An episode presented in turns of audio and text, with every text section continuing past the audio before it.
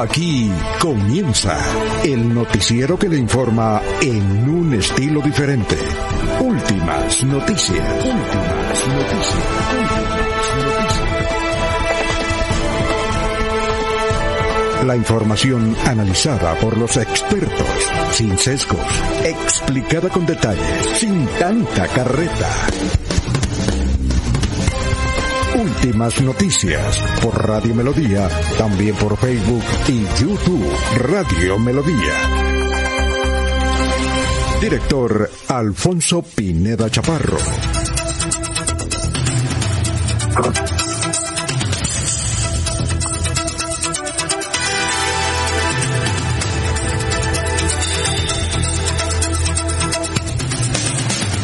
Gracias a Dios.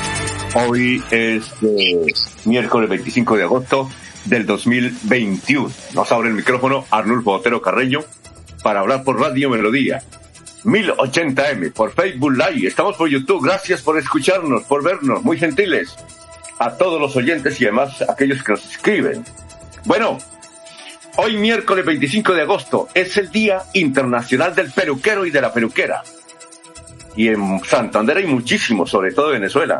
Hay mucho. Yo pienso que lo que más ha crecido de los negocios en Bucaramanga y en casi toda Colombia son las peluquerías, básicamente por venezolanos. Bueno, un día como hoy en 1609, Gal, eh, Galileo Galilei presentó ante el Congreso italiano el telescopio. 1609, un día como hoy. Bueno, un día como hoy en 1951 nació Ecopetrol, empresa colombiana de petróleos, la empresa del estado más importante de Colombia. Un día como hoy, 1968, debuta en Colombia Garrincha, uno de los eh, jugadores más espectaculares que ha tenido el Brasil, se le comparaba con Peré, jugó en el Junior de Barranquilla. Un día como hoy, en 1968, mmm, a ver qué, se me, se me, aquí dice, ah, nacieron los Ángeles Negros. Un día en Chile, los Ángeles Negros. Recordamos a Germain de la Fuente, que estuvo muchas veces en la ciudad de Bucaramanga en 1968. Muchos viejitos de hoy se enamoraron con las canciones de Los Ángeles Negros. Un día como hoy, en el 2012, murió Neil Armstrong, primer hombre que pisó la luna. Un día como hoy, en 1968, ah, bueno, no, no, no entiendo aquí lo que me dice la niña preciosa de Medellín en las efemérides. ¿Qué ocurrió en 1968? Bueno, voy a ver si me escribe, no escribe. A ver qué quiso decir. Pero en todo caso, gracias por escucharnos. Eh, ese es eh, hoy, miércoles 25 de agosto. Felicitaciones a todos los peluqueros y peluqueras. Y se debe aplicar eso de peluqueros y peluqueras, ¿no? Me dicen, me dice aquí. Bueno, eh, vamos a saludar como se merece a las 5 y 10 minutos a don Laurencio Gamba. Laurencio Gamba está en Últimas Noticias de Radio Melodía 1080 AM. Don Laurencio, muy buenos días. Alfonso, muy buen día para usted, para la señora Sara Parada Gómez, para Sergio Rafael Serrano, para Eliezer Galdis, para el doctor Julio Enrique, pero muy especialmente para Nulfo Otero Carreño, que está en la parte digital, en el teletrabajo y en el centro de producción de radio y que gracias a él llega este sonido para todo el mundo en la aldea global de las telecomunicaciones. Y ante la Comisión Quinta de la Cámara de Representantes, el gobernador de Santander, Mauricio Aguilar Hurtado, solicitó que prontamente se le dé solución desde Bogotá o desde las corporaciones al problema del el depósito final de las basuras que antes llegaban al Carrasco de 16 municipios. Ayer en esa comisión pues se analizó, se trató, pero nada en concreto porque la solución es de inmediato. Las basuras están por ahí en muchos sitios del área metropolitana. La empresa electrificadora de Santander, luego de la temporada de lluvia ayer y antier, que afectó varios municipios, ha establecido un programa para atender las eventualidades que se han presentado por la caída de árboles sobre las redes eh, de energía. Apoyo al campo que produce las cosechas, los eh, elementos que consumamos aquí en el área metropolitana y en Santander han solicitado comunidades, particularmente desde Lebrija dicen que vienen a traer los productos y han tenido algunas dificultades en la calle de los estudiantes. Gestión de riesgo de los 87 municipios han establecido ya programas de eventualidades para atender cualquier situación que se pueda presentar en este tiempo final del año 2021, porque según el IDEAN se va a incrementar la temporada de lluvias y afectará a varias comunidades.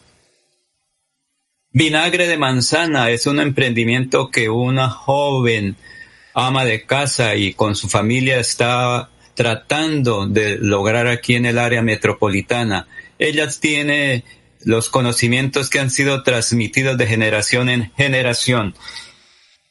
Y mañana jueves nuevamente paro cívico nacional. Por eso hemos invitado a Raúl Hernández para que nos hable sobre esta situación. Él es de la Q, FECODE y Centrales de Trabajadores de Colombia.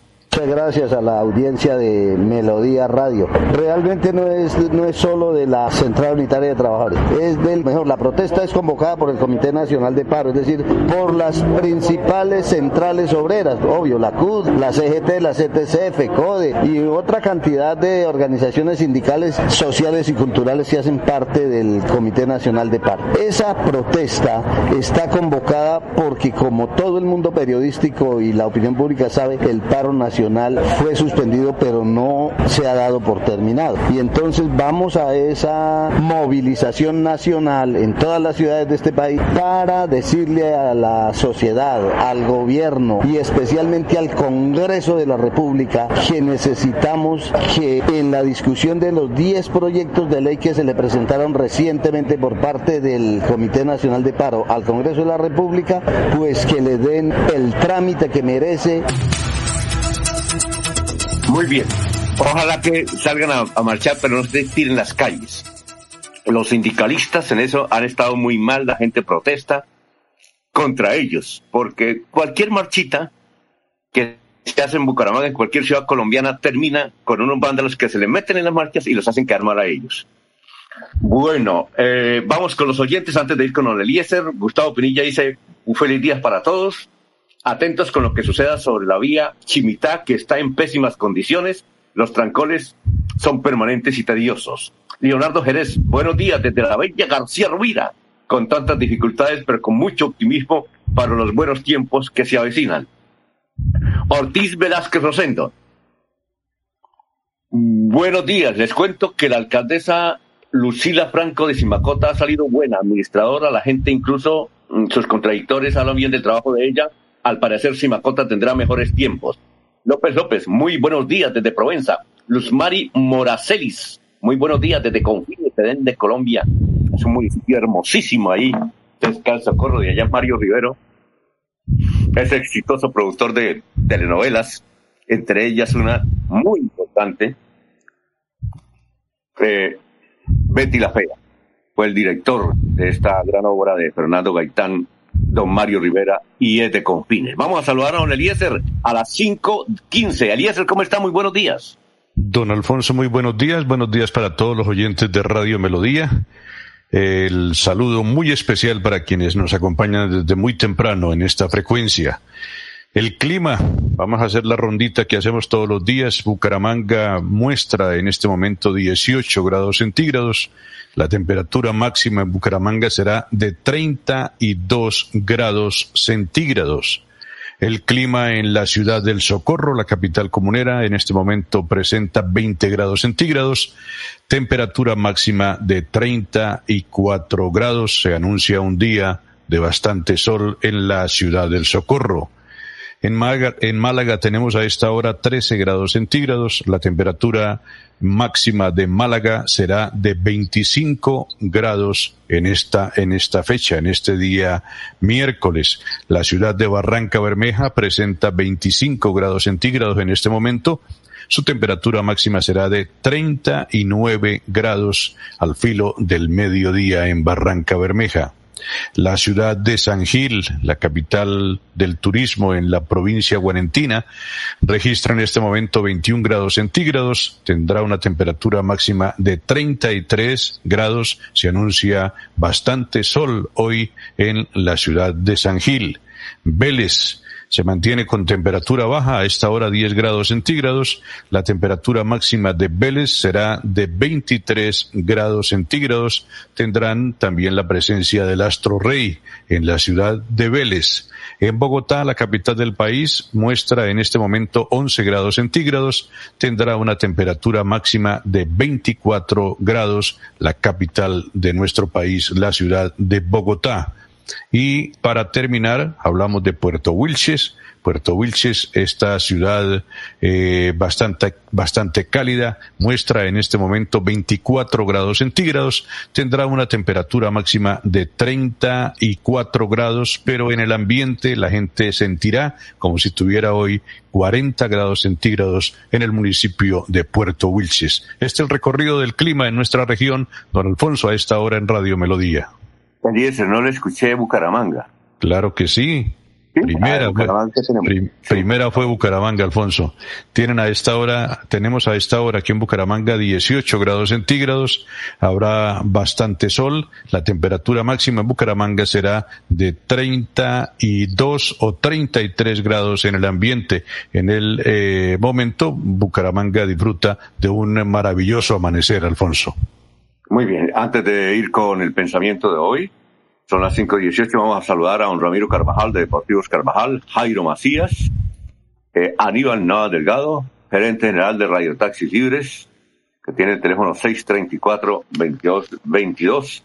Don Aníbal que nos envió ya nos, una información que publica hoy Radio Melodía. Dice, Colombia aplicará tercera dosis de vacunas contra COVID-19 a cerca de 100.000 personas eh, con, eh, en Colombia. Ah, que bueno, una noticia que eh, sale en Radio Melodía. Bueno, con casos de inmunosupresión. Muy bien. Saludo para don Sergio Rafael Serrano, director de melodíaenlínea.com. Igualmente un saludo para Lino Mosquera, para Perigan, eh, para Juan José Rinconosma, para Benjamín Gutiérrez, para don Nelson Zipagauta, que publicó una noticia en Alerta, Santander sobre la basura, muy importante, ya la vamos a leer. Igualmente para mm, Jairo Alfonso Montilla, para Sofía Rueda, Peligan, ah, ya la Peligan, Miriam Díaz Pérez en Florida Blanca, Pedrito Galvis, Paulito González, Gerardito Navarro, salud para Gerardito Navarro Urbina, para Ciro Vanegas, para Nelson Rodríguez Plata, bueno, vamos al pensamiento con el abogado Luis José Arevalo. Doctor, tenga usted muy buenos días. Muy buenos días, estimados oyentes de Radio Melodía.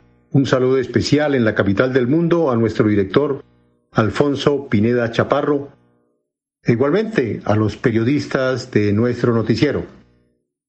La frase de hoy es de el escritor estadounidense Ray Bradbury, que escribió entre otros los libros Crónicas Marcianas y Fahrenheit 451.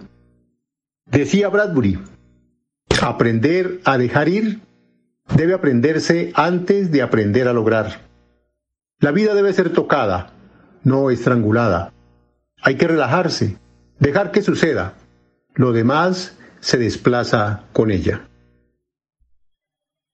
Ah, interesante. Gracias. Bueno, vamos a hacer el resumen de las noticias más importantes que eh, trataremos en el día de hoy. La más importante es de las basuras.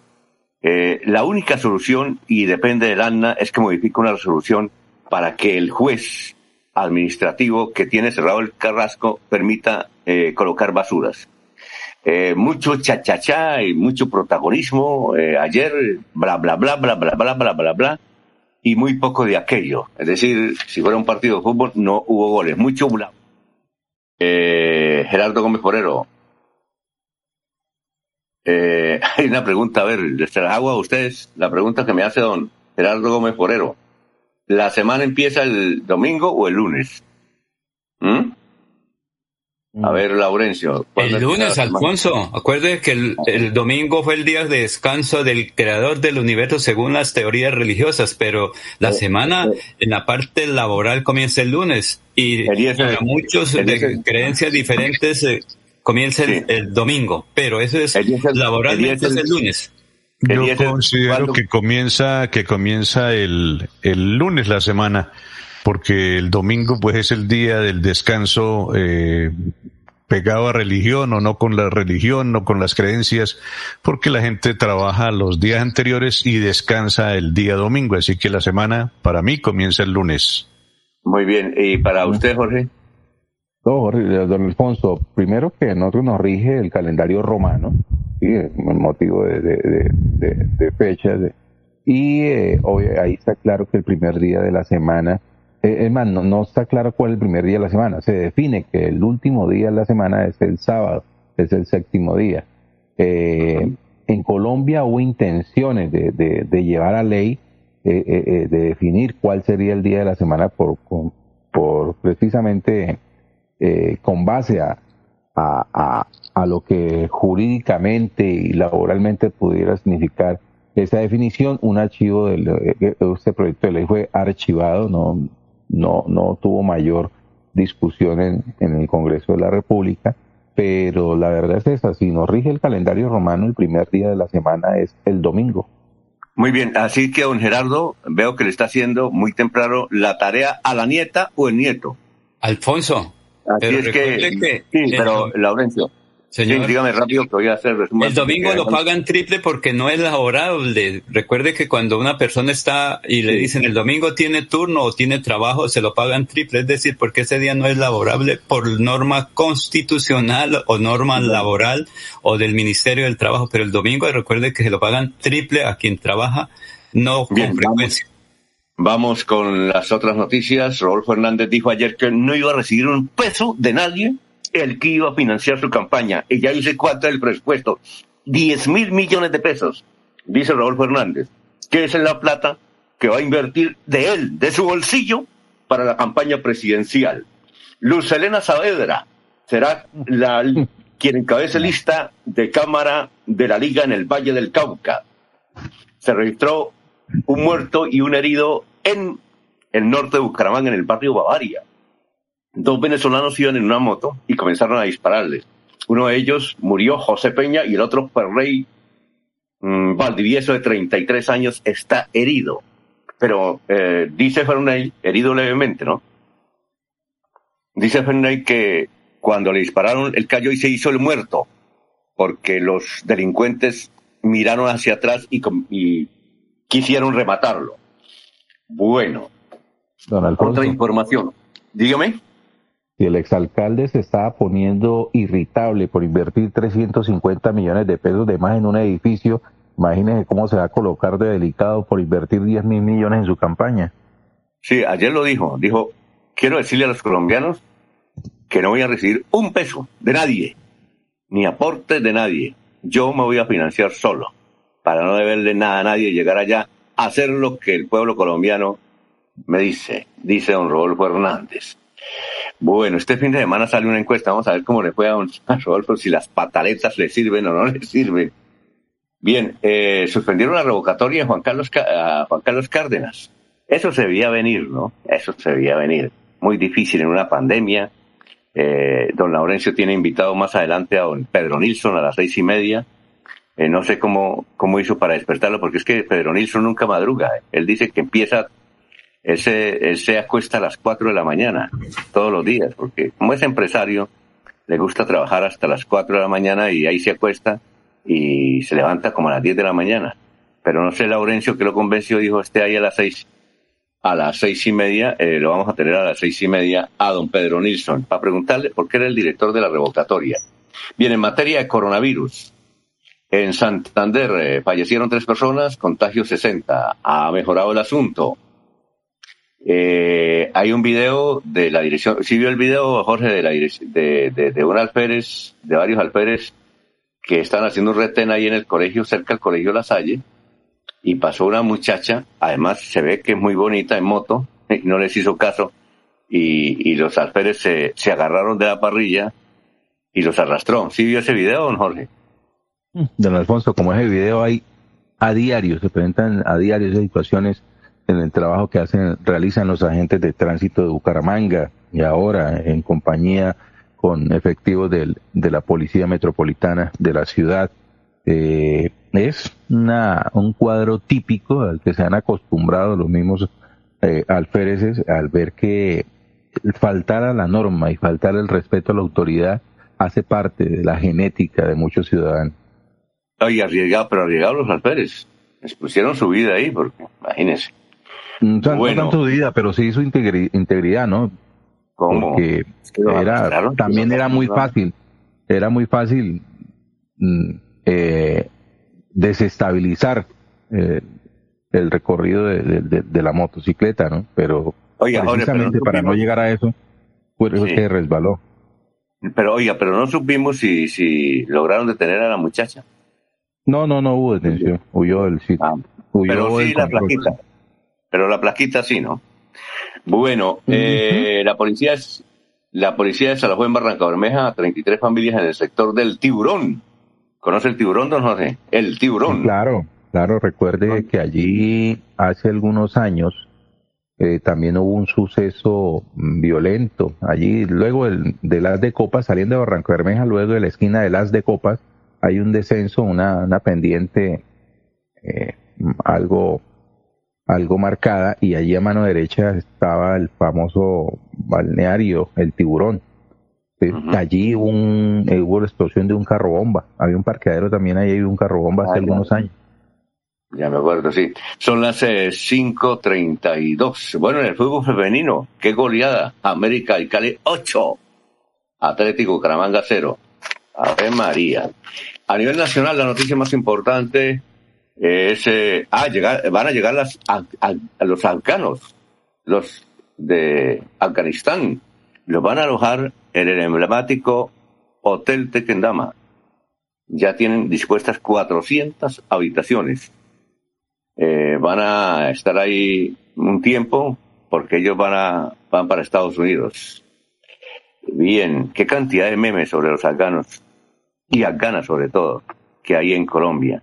Qué cantidad de memes. Además porque la mujer afgana es muy linda, es hermosísima, pero ella cubre todo el cuerpo. Eh, pero le han sacado unos memes. Bien, eh, a nivel nacional, 2.400 contagios y 73 personas, 73 personas murieron. La empresa de teléfonos de Bogotá asumirá la instalación de todo lo que tenga que ver con Internet en los colegios. Es el contrato de, donde se, por ahora se le han robado 70 mil millones de pesos de centros poblados, que la firma que salió Chimbita. Bueno, eh, en Colombia, hasta ayer habían muerto por coronavirus 124 mil personas, 124 mil personas. Bueno, vamos a unos mensajes y cuando regresemos estaremos con el historiador que nos refresca las noticias de hace 50 y 25 años en Santander y Bucaramanga. Son las 5.34.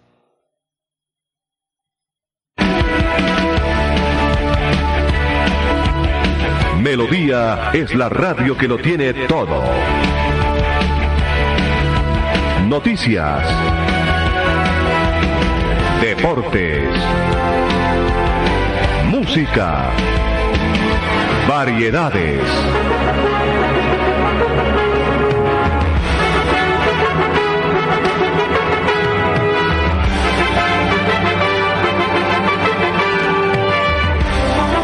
Melodía La Grande.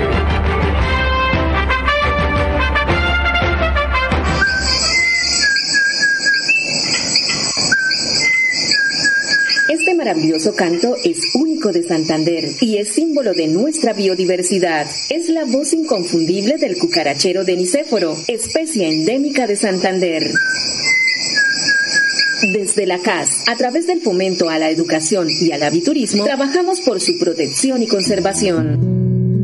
Corporación Autónoma Regional de Santander, más cerca de la biodiversidad, mejor conectados ambientalmente. Después de casi 30 años, nos ponemos al día con el alumbrado público. Llega el reto de la historia, la gran inversión dentro de la cual se destinarán casi 30 mil millones de pesos en proyectos de iluminación, expansión en zona rural y tecnología. En total son cerca de 630 mil millones para comenzar a saldar las deudas históricas que nos dejó la corrupción. Conoce todas las obras en www.bucaramanga.gov.co. Alcaldía de Bucaramanga. Gobernar es hacer.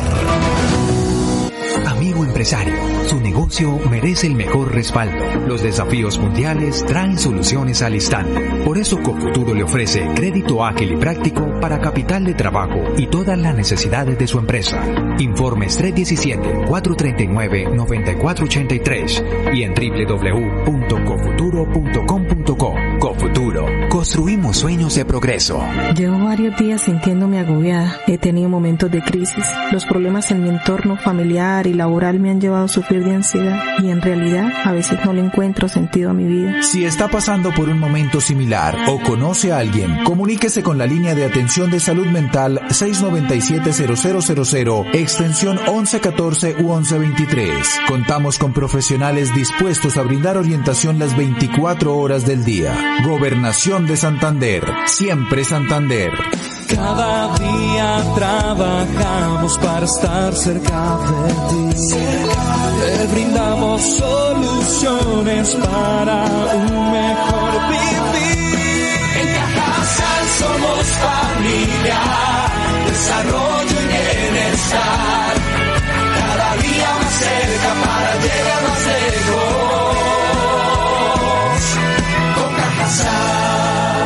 Vigilado Super Subsidio. Se va la noche y llega últimas noticias. Todos los días, desde las 5 de la mañana, empezar el día bien informado y con entusiasmo.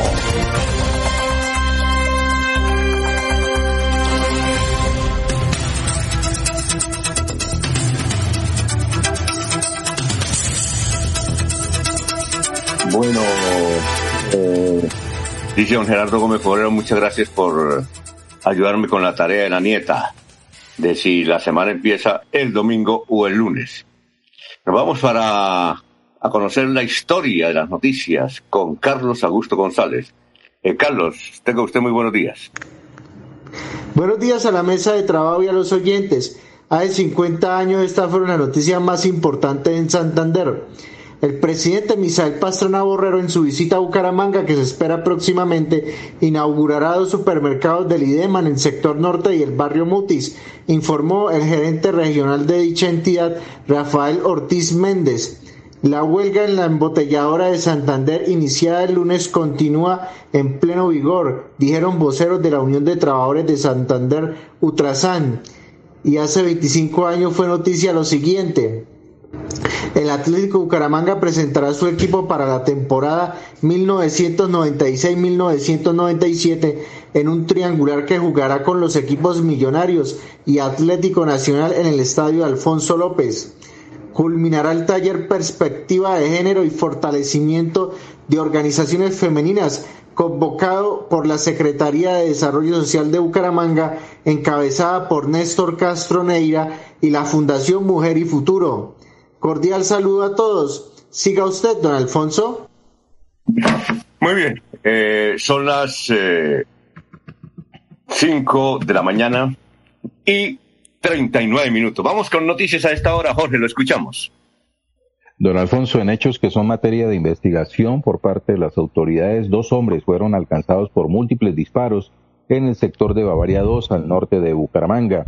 Tras el ataque sicarial se confirmó que una de las víctimas, quien sería de nacionalidad venezolana, murió en el sitio, mientras que su compañero fue remitido al Hospital Universitario de Santander, donde recibe atención médica. Testigos del hecho confirmaron que ambas víctimas se movilizaban en una motocicleta blanca cuando recibieron los disparos y que por el momento se desconocen los motivos de este ataque sicarial. Don Elías, noticias a esta hora son las 5.40 minutos. Alfonso, a través de un sorteo se definiría la, el orden de los apellidos de los niños en el registro civil. Desde el pasado 4 de agosto, fecha en la que el presidente Iván Duque sancionó la ley 2129 o ley Aluna, han sido registrados 12 menores a los que les fue asignado como primer apellido el de su progenitora. En un comunicado, la registraduría recordó que la norma establece que en el registro civil de nacimiento se consignará el orden de los apellidos del recién nacido de común acuerdo entre los padres. También se advirtió que, en caso de no existir un acuerdo entre los padres sobre el orden de los apellidos de los hijos, el funcionario encargado de realizar el trámite de registro civil de nacimiento resolverá la discrepancia mediante el mecanismo de sorteo. La Registraduría Nacional del Estado Civil cuenta con un plazo de seis meses contados a partir de la fecha. Ya van 12 niños con el apellido de la mamá por delante. Esta ley entró en vigencia el pasado 4 de agosto, Alfonso. Oiga, eh, ¿a usted le hubiera gustado que lo, eh, hagamos una pequeña encuesta? ¿El apellido de su mamá?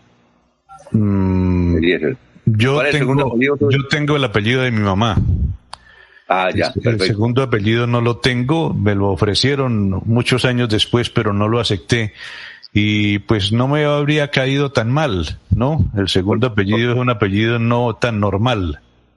¿Cuál es? Poblador. Ah, Poblador. Sí. Eh, ese es un apellido muy, muy, muy chileno.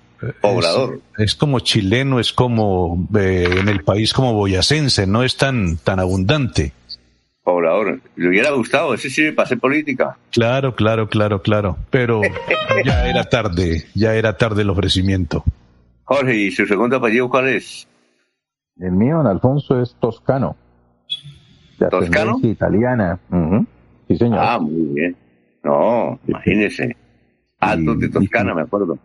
Y si usáramos el, el, el, como el rigor acostumbraba en la época de la conquista sería Caicedo Toscano de la Espriella, Góngora, Restrepo y Aragón. Uy. Chulinaje. Sí, señor. Pues, hágame el favor. Sí. bueno, y Laurencio sí es el COI, ¿no?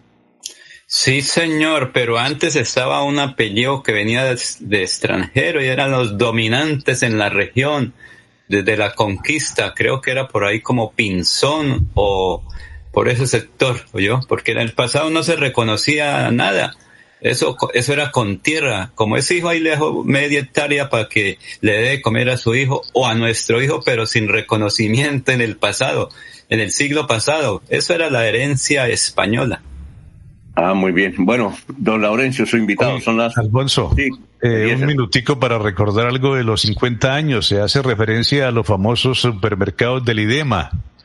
Ah, sí. ¿Verdad? Esos supermercados del IDEMA donde abundaba más eh, el producto en mal estado, gorgojo y cosas por el estilo, siempre se denunciaba que en esos supermercados como que no rotaban los productos. No, el IDEMA sí. Era muy efectivo en temporada, en temporada de campaña política eran muy efectivos. También, sí.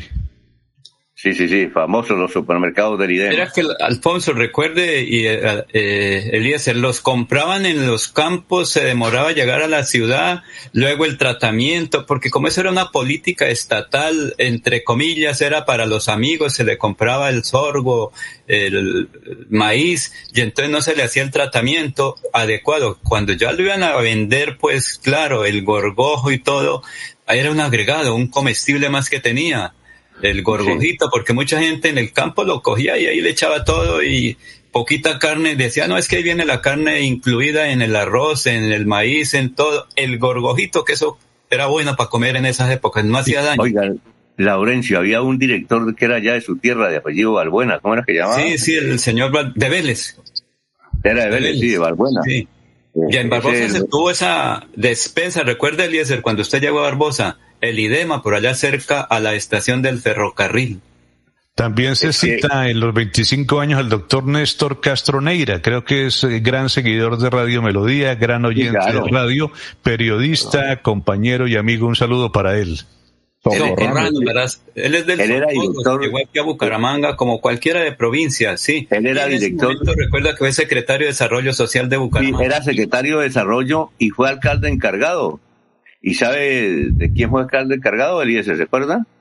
Fue alcalde encargado de, eh, de algún liberal, pero no recuerdo. Carlos Alfonso. Ibáñez. Amigo, amigo suyo, Carlos Ibáñez. Mm, sí, señor. También fue Y- gerente de la Lotería Santander.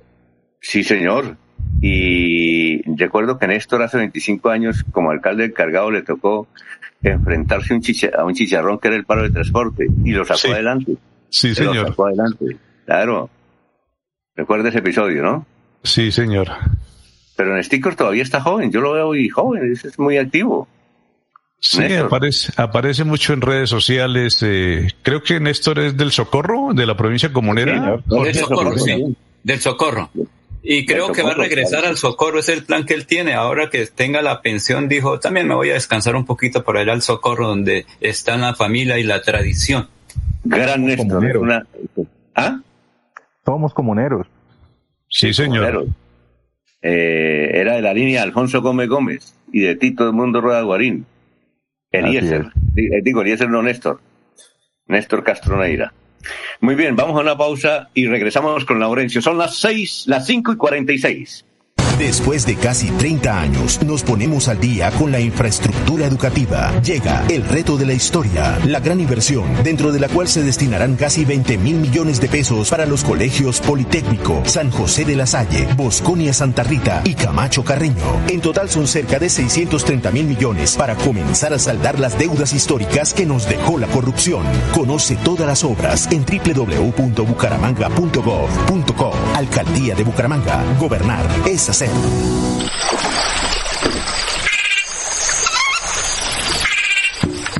Este es el lenguaje de la naturaleza en los 69 humedales del Magdalena Medio Santandereano. Cuidar el agua, proteger especies como el manatí y la pantera hacen parte de nuestro compromiso diario con la conservación de las ciénagas. Corporación Autónoma Regional de Santander, más cerca de la biodiversidad, mejor conectados ambientalmente. Yo soy un microempresario asociado a Financiera como Ultrasan y quiero ser uno de los ganadores del Premio Emprendedor. En Financiera como Ultrasan realizaremos el Premio Emprendedor, donde reconocemos la creatividad, el esfuerzo y la dedicación de nuestros microempresarios. Para mayor información, acérquese a la oficina más cercana y pregunte cómo ser un ganador del Premio Emprendedor. Vigilada Supersolidaria inscrita a Bogacop.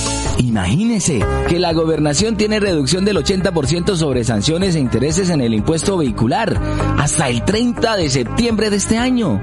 ¿Y dónde puedo pagar? En la Casa del Libro Total en Bucaramanga, Barranca Bermeja y San Gil. O desde casa ingresando a www.sin.com.co es la Santander. También en cualquier punto Baloto, Efecto y Éxito. Aproveche y pague su deuda de impuesto vehicular. Se va la noche y llega últimas noticias. Todos los días, desde las 5 de la mañana, empezar el día bien informado y con entusiasmo.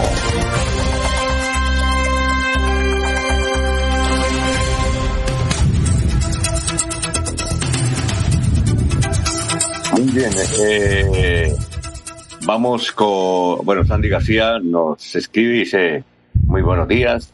Juan Martín Ramírez, los escucho. Aide Rincón Carvajal.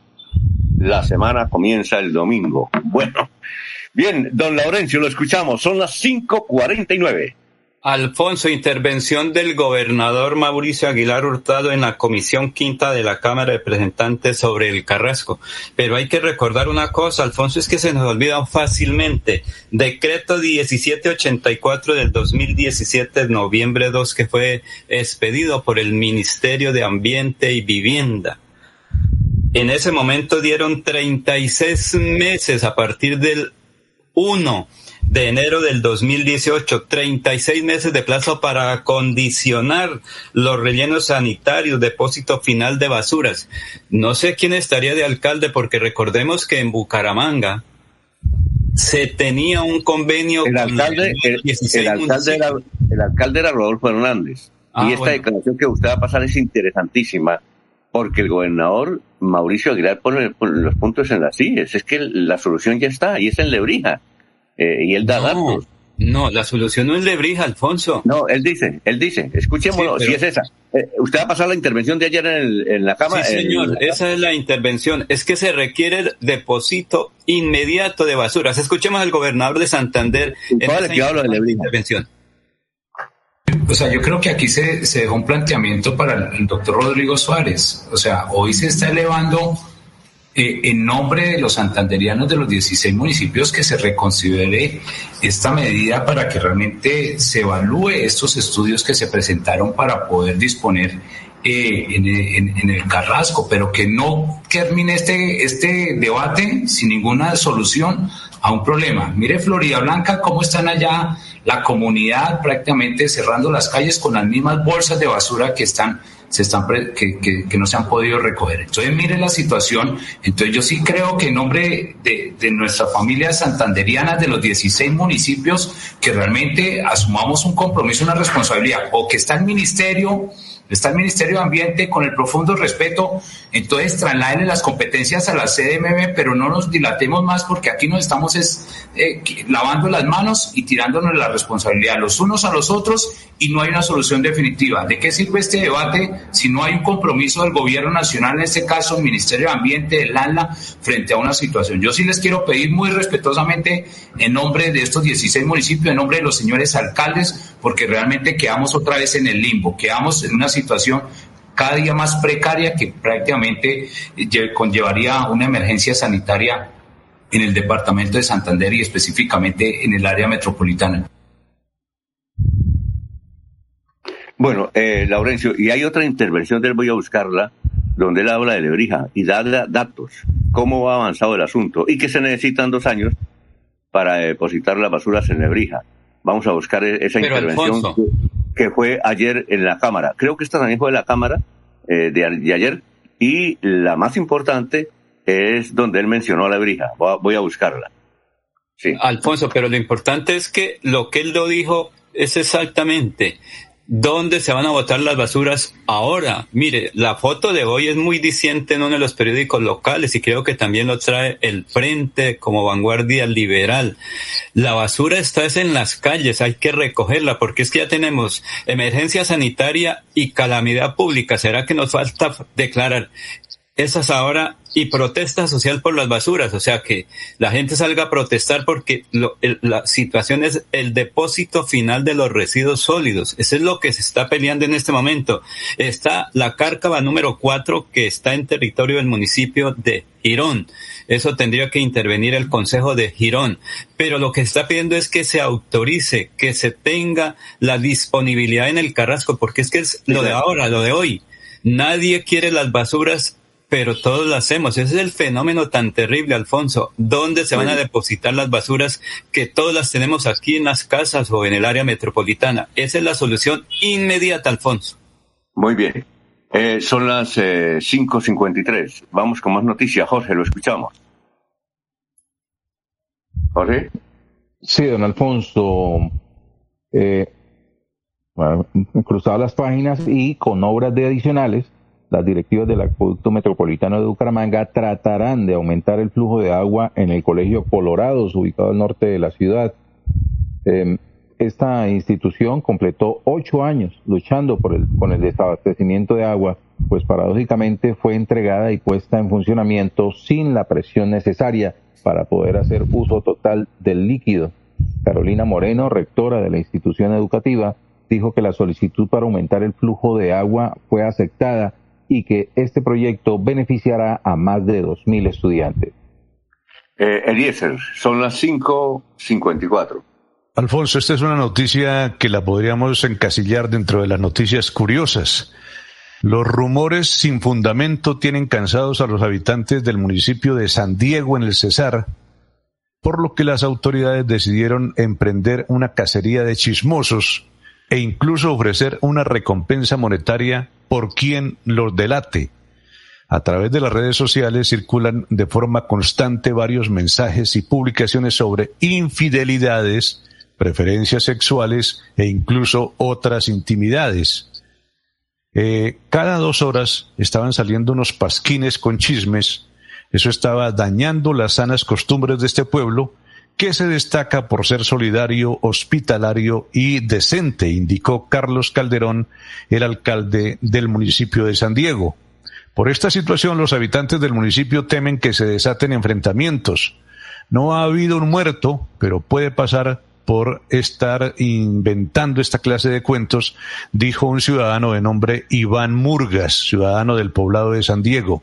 Frente a la problemática, el alcalde del municipio ofreció, óigase bien, una recompensa de dos millones de pesos para la persona que delate a los chismosos que están desatando el caos en este pueblo, Alfonso. Muy bien. Eh, y Resulta que se presentan noticias curiosas en política. Ahí tenemos al hijo de Piedad Córdoba. El hijo de Piedad Córdoba, el doctor Luis Castro, estaba hace más de cinco años en Estados Unidos ejerciendo la profesión de médico y le iba muy bien. Era uno de los médicos latinoamericanos que más triunfaban y colombianos que más triunfaban eh, en Estados Unidos. Sin embargo, le dio por, por meterse a la política. Dejó, abandonó todo ese palmarés que tenía, la comodidad del médico y haciendo lo que le gustaba, que se vino para Colombia.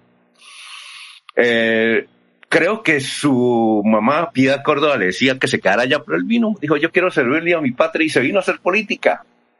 Él, y conocemos la historia porque él iba mucho a Bucaramanga, porque nos dijo, lo que dijo, lo que me dijo mi mamá y recomendó fue que eh, estuviera en los medios de comunicación, y hablara con los medios de comunicación para que la gente lo conociera y fue senador por el partido Alianza Verde.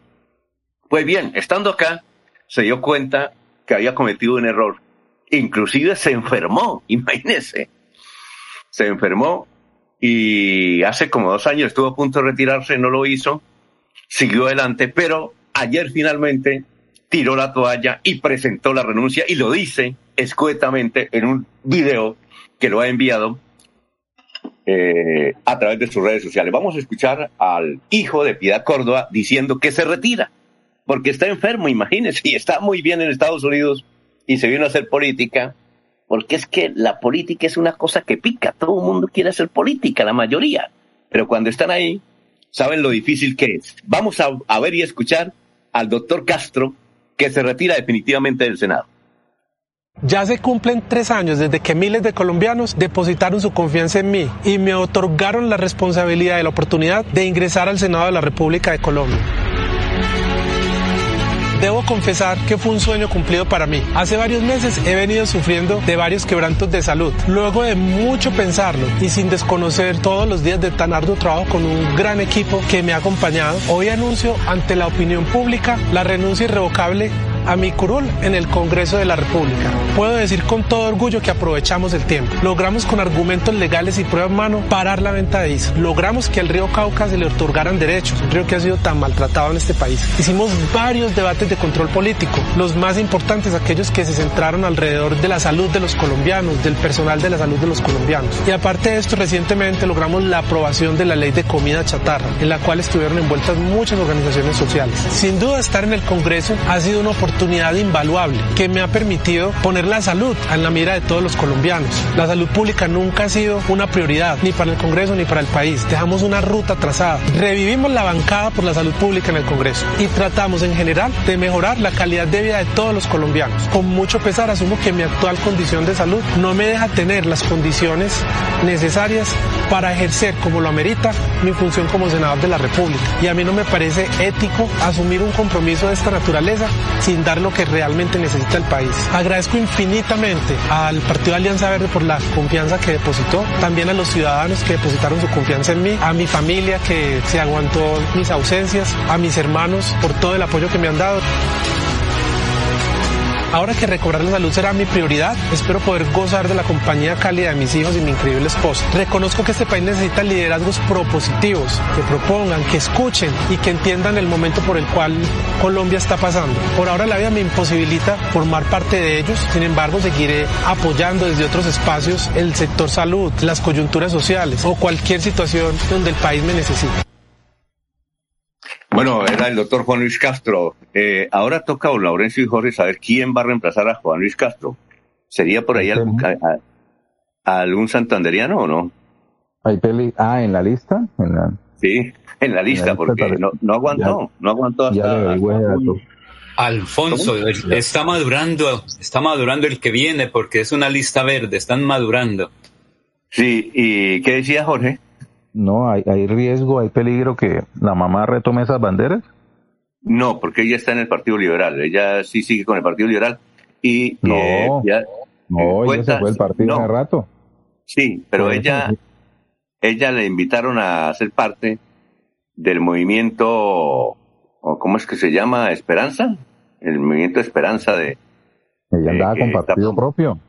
Sí, ella, no, No, pero- ella, eh, ella eh, lo que ha hecho. Coalición de la Esperanza. es hablar- no, no, no, coalición. Ella quiere por el pacto histórico. Creo que ya habló con Petro y, y es por ahí. Le ofrecieron. Pero era, ella originalmente eh, era del Partido Liberal. Y, claro, ella fue senadora liberal, pero también eh, eh, alcanzó a fundar su propio partido en Alfonso en las últimas elecciones. ya participó Sí. con, con, ah, no recuerdo ahora el nombre. y, y está en eso, pero ella creo que es por el pacto histórico que va a ser candidata al Senado. Creo. O sea que sí, regresa. Eh, sí, mm, creo, eh, ha estado hablando con Petro, pero lo, lo, lo increíble es la, la historia de Juan Luis Castro. Está muy bien en Estados Unidos, pero súper bien, y se vino y se enfermó y le toca retirar. Oiga, Jorge, antes de irnos a unos mensajes, es que, mm, mm, eh, a ver si, es que se me perdió la intervención de Mauricio Aguilar ayer cuando habló de Lebrija, que la solución era Lebrija y dio datos interesantes. Para mí fue la mejor intervención, inclusive ayer a nivel nacional, algunos medios mm, dijeron sobre la intervención de Mauricio Aguilar sobre lo de Lebrija, que me parece que fue lo más interesante que se dio ayer en el debate, o en el debate no, en el, en el conversatorio de la Comisión Quinta de la Cámara. Sí, bueno, en la sesión, que la declararon momentáneamente informal, pero, pero nos parece que la intervención más importante fue la de Mauricio Aguilar. Eh, Voy a tratar de localizar esa parte que usted. No, tuve, no tuve Sí, oportunidad de hacer todas. seguimiento a la sesión y, y al parecer no los los como es, los encargados de comunicaciones no dieron prioridad al discurso de a la intervención del gobernador en los muchos temas que tocaron. Voy a buscarlo. Muy bien, esto, eh, vamos a una pausita, son las seis de la mañana, dos minutos, y regresamos. Aquí Bucaramanga, la bella capital de Santander. Transmite Radio Melodía, Estación Colombiana, HJMH, 1080 kilociclos, 10.000 vatios de potencia en antena, para todo el oriente colombiano. Cadena Melodía, la radio líder de Colombia.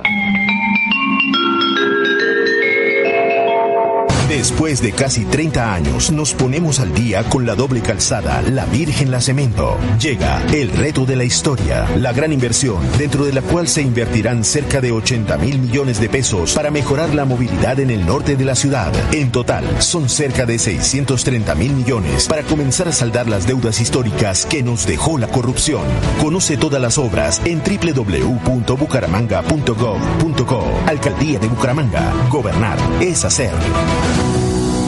Cuando pienses en amor, pasión, piensa en mí, Damiana. Pide ahora mismo tu tableta de Damiana para que disfrutes al máximo de una relación sexual con toda la energía, vitalidad y que te permita durar el tiempo que tú quieras. Damiana, pídela a domicilio en Bioalterna 643-6636 o al celular 321-441-6668. Bioalterna, calle 55 3117, Barrio Antiguo Campestre, Bucaramanga. ¿Ya le contaron de los beneficios del impuesto vehicular en Santander? No, ¿cuáles beneficios? Imagínese que la gobernación tiene reducción del 80% sobre sanciones e intereses en el impuesto vehicular hasta el 30 de septiembre de este año. ¿Y dónde puedo pagar? En la Casa del Libro Total en Bucaramanga, Barranca Bermeja y San Gil. O desde casa ingresando a www.sin.com.co es la Santander.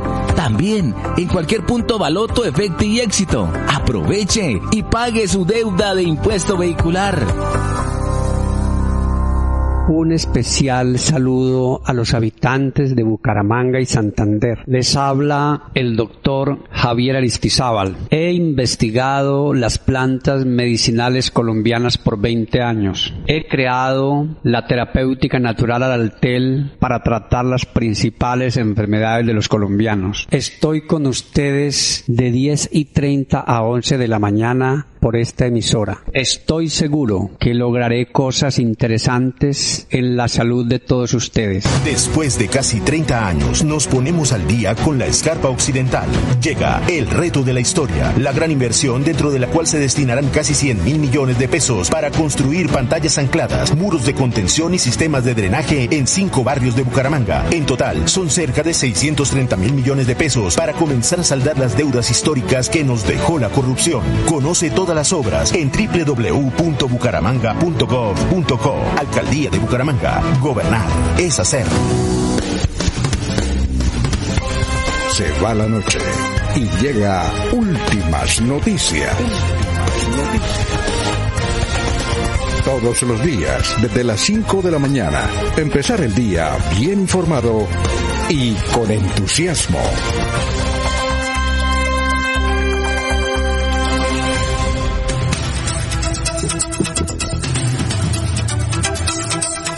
Muy bien, son las eh, 6 de la mañana, 6 minutos. Estamos en comunicación con el joven director de ACOPI, el doctor José Roberto Álvarez. Doctor José Roberto Álvarez, tenga usted muy, pero muy buenos días. Muy buenos días, muchas gracias, hombre, por lo de joven, muy formal. ¿Cómo estás? sí, pero eh, joven, viejo. Y ACOPI es el gremio de los pequeños y medianos industriales, ACOPI. Oye, antes de, de que nos dé las buenas noticias, usted es un finalista para ser director ejecutivo de la perdón, presidente ejecutivo de la Cámara de Comercio. ¿Eso en qué va? ¿Cuándo lo eligen? No, no, lamentablemente eh, no fui, eh, digamos, fui descartado por el... ¿Ah, sí? Maestría, porque ah. yo eh, voy en la mitad de la, de la, maestría, entonces el requerimiento era que debía ser eh, cumplida. Entonces, por eso ah, ya. no estoy en esa importantísima selección. ¿Y cuándo será la elección? ¿Usted sabe algo de eso? ¿Cuándo, ¿cuándo van a elegirlo? Ya como seis meses en eso. Bueno, eh, ya va para, en octubre cumple un año ese proceso. Eh, muy lamentable, de hecho, que, que no tengamos un presidente elegido, eso pues eh, hay muchas interpretaciones, ¿no? Una de ellas de, sería que las expectativas que se tienen para Santander desde un cargo tan importante, pues estos quienes están hoy eh, no están cumpliendo con esas eh, expectativas, aunque tiene una zona de vida brillantísima. Entonces, no sé, hay muchas cosas ahí como por, por, analizar, pero pienso que la Junta Directiva sí debería tomar eh, decisiones eh, muy rápidamente, ¿no? Sí, Laurencio, ¿qué iba a decir? Es que están siete, cinco, siete que quieren nombrar, pero faltaba uno. El desempate le iba a hacer que en paz descanse Rafael Ardila Duarte, pero como murió, quedó el empate. Siete que quieren elegir y cinco que se oponen, que es de representantes casi que todos del gobierno nacional. Y ahí es donde está la situación tan compleja, perjudicando pero, al territorio santanderiano porque no hay cómo ir a Bogotá sí, a definir aspectos no hay, fundamentales. Sí, eh, doctor eh, Roberto, eh, Ardila, Rafael Ardila era directivo, él fue directivo, pero actualmente era directivo. Creo que no, creo que él no estaba actualmente como directivo, había alguien obviamente que representaba sus empresas y demás, creo que era un familiar de él si no estoy mal, pero él, él ah, no estaba ahí. Bueno, doctor, ¿cuáles son las buenas noticias que usted tiene para Santander, para pequeña y mediana empresa? Bueno, sí, muy buenas noticias, te cuento. Eh, estamos jugados pues, con la reactivación económica. Eh, queremos lo que hemos estado haciendo es interpretar la, la, situación para que se mejoren las condiciones de nuestros pequeños empresarios. Y, por supuesto, un tema clave es la, la, el mundo digital y las redes sociales. Hay una red social que es Instagram, en donde hoy por hoy eh, pues vemos que las empresas llevan sus productos y servicios eh, antes que nada, digamos, antes que sacarlo al mercado y por supuesto para para venderlos y entregárselos a sus clientes, pues están usando esta, esta red social. Eso lo podemos interpretar de una manera, si, lo hacemos una analogía con las ferias que nosotros hacíamos, pues eh, eso es desarrollar mercados. Entonces, lo que hicimos fue montar una estrategia para desarrollar mercados. Eso quiere decir, en palabras pues, de, de redes sociales, de marketing digital, para que se mejoren las más seguidores. Entonces, lo que vamos a ayudar a las empresas es a que consigan entre 2.000 y 5.000 seguidores eh, para que se alisten para el Día del Amor y la Amistad y puedan generar ventas en ese espacio o en, eso, en esa fecha comercial tan importante para, pues, para, para nuestros empresarios. ¿Cómo se va a hacer eso? Hay un, sorteo, se llama un giveaway, donde vamos a traer unos productos de, de, tecnología de alta gama y eso pues atrae mucho a los, a los navegantes, a quienes están por ahí mirando las redes. Y otra forma, vamos a tener unos influencers, ocho influencers, que tienen, suman un poco más de 500 mil seguidores. Y lo que sucede ahí es que el concurso de, hará que quienes quieran ganarse estos productos, pues tendrán que ir a visitar todas las marcas, que son 50 marcas, y con ello hacer crecer esa, esa comunidad eh, de seguidores, que en otras palabras podemos decir desarrollar mercados pero a la vez vamos a apoyar y acompañar con una consultoría a los empresarios para que estén bien preparados y puedan tener su red social lista y con ello poder venderle a esos, a esos visitantes en sus, en sus eh, sitios de, de, de red, pues en sus páginas y en sus sitios de, red de las redes sociales y así logremos generar, impulsar ventas a través de las redes sociales. Doctor, eh, usted insiste mucho en Instagram. ¿Por qué en esa red social y no las otras, por ejemplo, Facebook? Eh, buenísima pregunta, porque Instagram está siendo hoy por hoy la, red social en donde se vende. Ya realmente es la, es la que está moviendo el tema de ventas. Entonces las personas lo que hacen es visitar esta red social, tener una referencia, mirar los productos, ir y comprar y, en, y, dado el caso, pues también puede ir al sitio físico y adquirir los productos. Pero el, punto de referencia hoy eh, para el mercado es Instagram definitivamente. Facebook es muy importante, sigue siéndolo. Lo, bueno es que todo lo que publicas en Instagram, si tienes cuenta en Facebook, se va inmediatamente a Facebook. Pero pues digamos que la dinámica que está tomando eh, cada red social es diferente y en Instagram las ventas están, están, o sea, las ventas que se generan ahí son bastante importantes. Oiga, autor, ¿sabe a quién debe invitar usted? Es que eh, vimos un especial de Caracol Televisión el domingo que le hicieron a EPA Colombia. EPA Colombia tiene cuatro millones de seguidores en Instagram. ¿Cómo le parece? y ella es una emprendedora, ¿no? Eso sí, sí, con, pues con su comportamiento y demás, pero antes de eso sí ha sido una emprendedora y ha hecho, y ha hecho un ejercicio importante, pues lamentablemente cogió un, un camino pues que, que la llevó a las distancias que la tienen hoy pero ese, es, digamos que esa es la dinámica, tener un, grupo de seguidores, o sea, crear una comunidad para después poderle vender productos a esa comunidad. ¿Y qué hace una influencer como, como EPA Colombia o como, las, o como los ocho que nos van a acompañar a nosotros, santanderianos? ¿Quiénes son? ¿Quiénes son? Eh, yo me toca leerlo, la verdad, porque... Me, sí, claro, tranquilo. José, eh, los otros son unas, eh, son, las demás son mujeres, eh, pero ya le voy a decir porque no me las, no me sé todavía. Sí, claro. lo que sí le puedo decir es que cada uno de ellos suman, en total, eh, suman más de 500 mil seguidores. Y aquí tenemos a María Camila 2996. Eh, ella tiene 22 mil seguidores, es una periodista, ex reina. Tenemos a, a Erika Suárez L con 47 mil seguidores. Tenemos a Yurisbeth Hernández. Ella em, tiene 17 mil seguidores, habla de comercio exterior, aduanas. Tenemos a Lady González, 55 mil seguidores, una modelo santanderiana. Em, tenemos a Diana Villamizar, 175 mil seguidores, Reina Nacional de la Ganadería. Tenemos a Paula Pinzón, 21 mil seguidores, habla de mercadeo. Está Camila Rodríguez, eh, asesorías, dieta y entreno. Ah, y tenemos a el, el, el Joseph, creo que es el más conocido, o el Joseph, creo que es, 180 mil seguidores y bueno, él aparece como figura pública, este es el que, el que mueve ahí bastante. Ese es el grupo de influencers que tenemos. Muy bien, gracias. Eh, aquí nos pregunta alguien que, ¿cómo hacen para contactarlo a usted? ¿Por dónde lo buscan? Claro, claro, buenísimo. Eh, por favor, en, buscarlo en las redes sociales. Hoy vamos a hacer nuestro lanzamiento a las 5 de la tarde, es un en vivo. Eh, vamos a estar desde Tecnoparque. Este es un evento que se hace con el apoyo de la Cámara de Comercio, del SENA, y de ACOPI Nacional, con el, nuestro Congreso 70 años que celebraremos mañana en, Barranquilla. Y nos pueden eh, ubicar en nuestras redes sociales, arroba adivina e expo que así se llama el evento, Adivina y Expo. Arroba Adivina. Sí, arroba Adivina e Expo.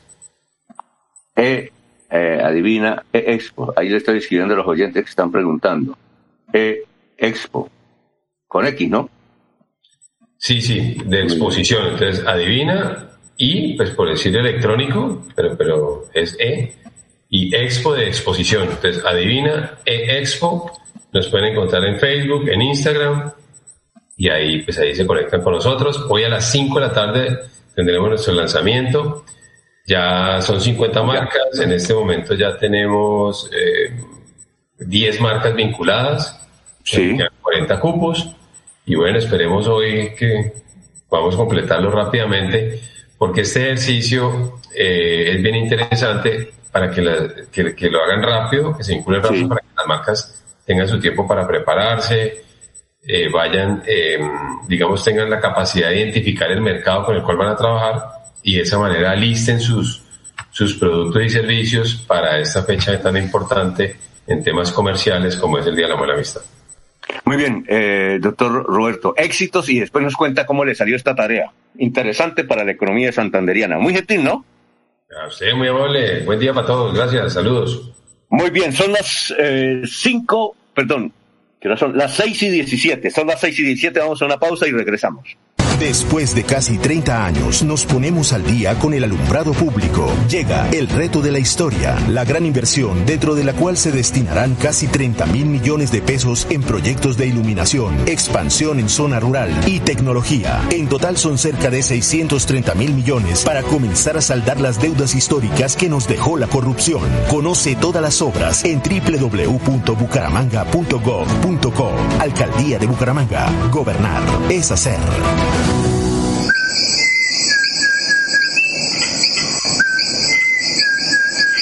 Maravilloso canto es único de Santander y es símbolo de nuestra biodiversidad. Es la voz inconfundible del cucarachero de Nicéforo, especie endémica de Santander. Desde la CAS, a través del fomento a la educación y al aviturismo, trabajamos por su protección y conservación. Corporación Autónoma Regional de Santander, más cerca de la biodiversidad, mejor conectados ambientalmente. Prevenga enfermedades como sarampión o rubeola, vacunando a sus pequeños en edades de 1 a 10 años.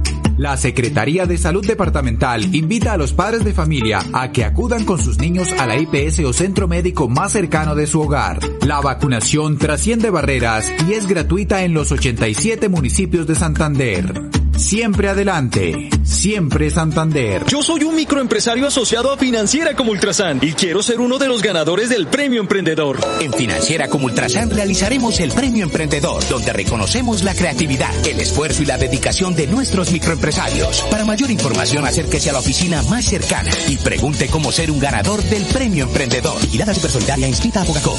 Después de casi 30 años, nos ponemos al día con la infraestructura educativa. Llega el reto de la historia la gran inversión, dentro de la cual se destinarán casi 20 mil millones de pesos para los colegios Politécnico, San José de la Salle, Bosconia Santa Rita y Camacho Carreño. En total son cerca de 630 mil millones para comenzar a saldar las deudas históricas que nos dejó la corrupción. Conoce todas las obras en www.bucaramanga.gov.co. Alcaldía de Bucaramanga. Gobernar es hacer.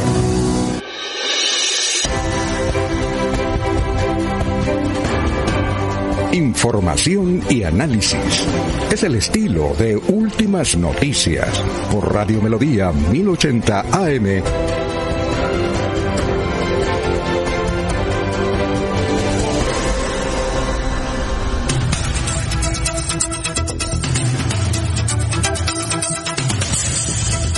Vamos con los oyentes a las 7.20 minutos. Adriana Farak dice, buenos días mesa de trabajo. Las basuras de Bucaramanga y la negativa de Girón debe sopesarse como no dejar disponer las basuras de Girón en el Carrasco a pesar de quedar una cárcava en Girón. Aquí debe ser como la pirinola, todos ponen. Qué bueno que renuncie ese congresista mmm, de Hijo de Piedad Córdoba. Ojalá todos renunciaran. Gustavo Pirilla. El gobernador habló de Lebrija predio en Uribe Uribe, en corregimiento, con 400 hectáreas en terreno sin acuíferos y muy pocas personas residentes en ese sector. Es una buena idea. Bueno, Jorge, noticias a esta hora. Son las 7 de la mañana, perdón, las 6 de la mañana, 20 minutos. Don Alfonso, como complemento a la información que dio con respecto al senador eh, Castro Córdoba, Juan Luis Castro Córdoba, quien obtuvo una votación de 22.117 sufragios en las elecciones del 11 de marzo de 2018, eh, ocupó el no, la novena la novena curul que le fue otorgada al Partido Verde dentro de 10 que logró este partido, eh, perdón, 11 que logró el Partido Alianza Verde. Quien le sigue en la lista es Jesse Rafael García Abello. Eh, Jesse Rafael García Abello eh, Samario, nació en Santa Marta el 29 de junio de 1948, tiene 73 años, es ingeniero civil de la Universidad de los Andes y se desempeñó como concejal en Bogotá por la Alianza Verde y es un aférrimo defensor de las ejecuciones del alcalde mayor de la ciudad, Gustavo Petro. Así que él sería quien reemplazara a, al senador Castro Córdoba, o ahora que se ha presentado su renuncia al Congreso de la República.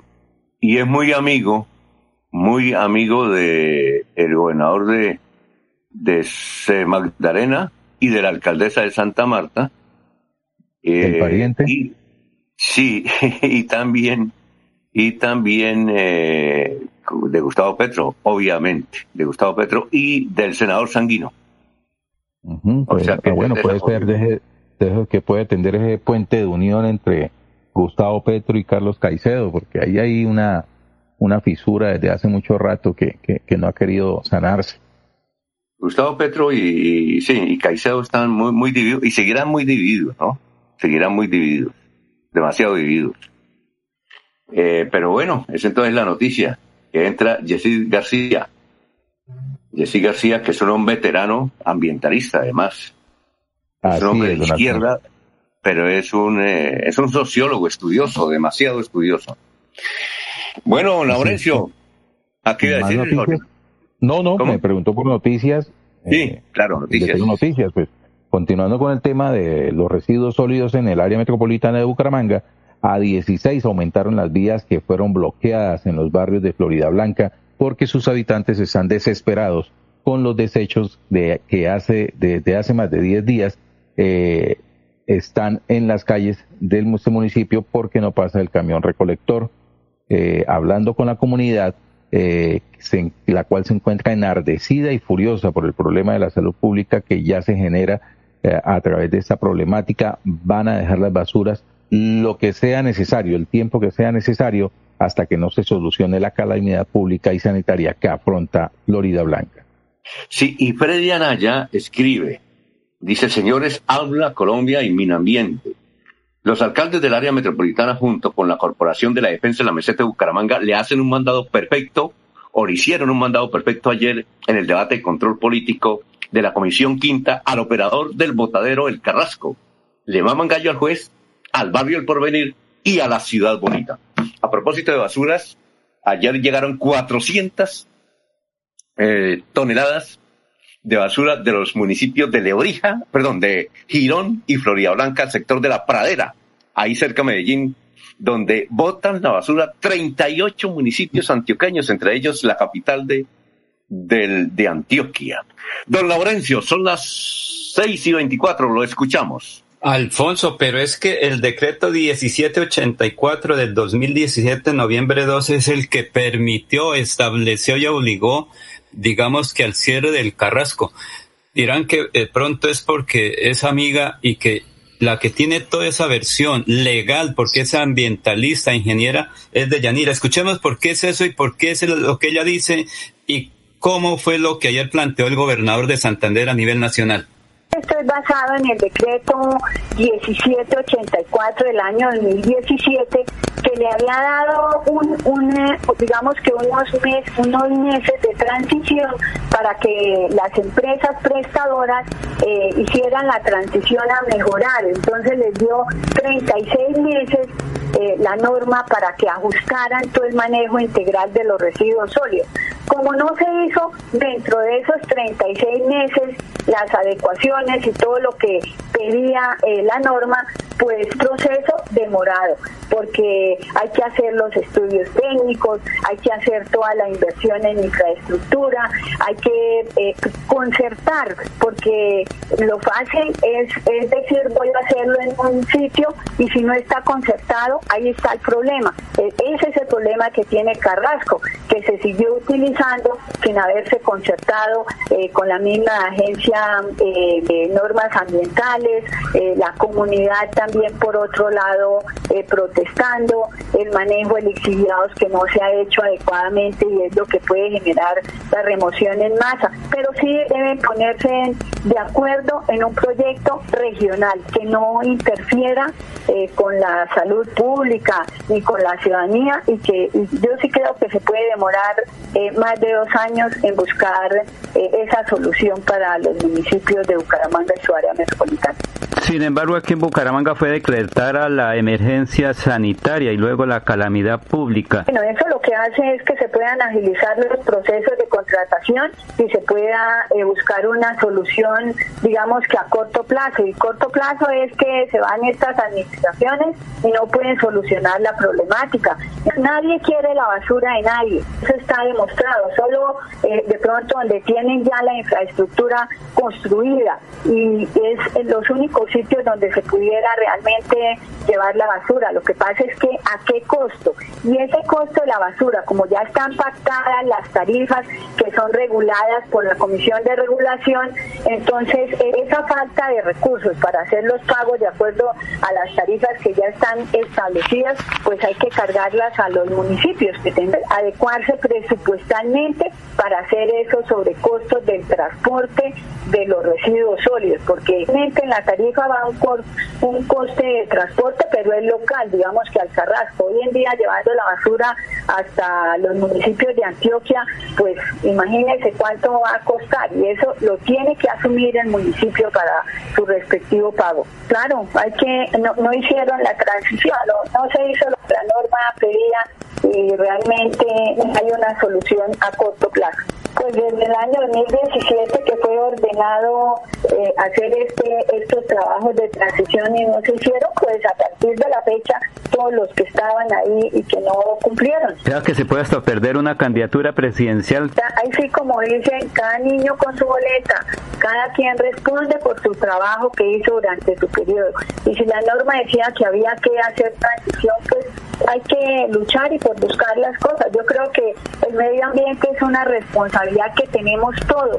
Eso no es solo eh, el alcalde de turno, es una responsabilidad. ¿Qué está haciendo usted como ciudadano para colaborar con el medio ambiente y qué está haciendo usted como ciudadano para mejorar el manejo integral de los residuos sólidos? ¿La pandemia nos dejó alguna enseñanza frente a esta situación también? Claro que sí nos dejó.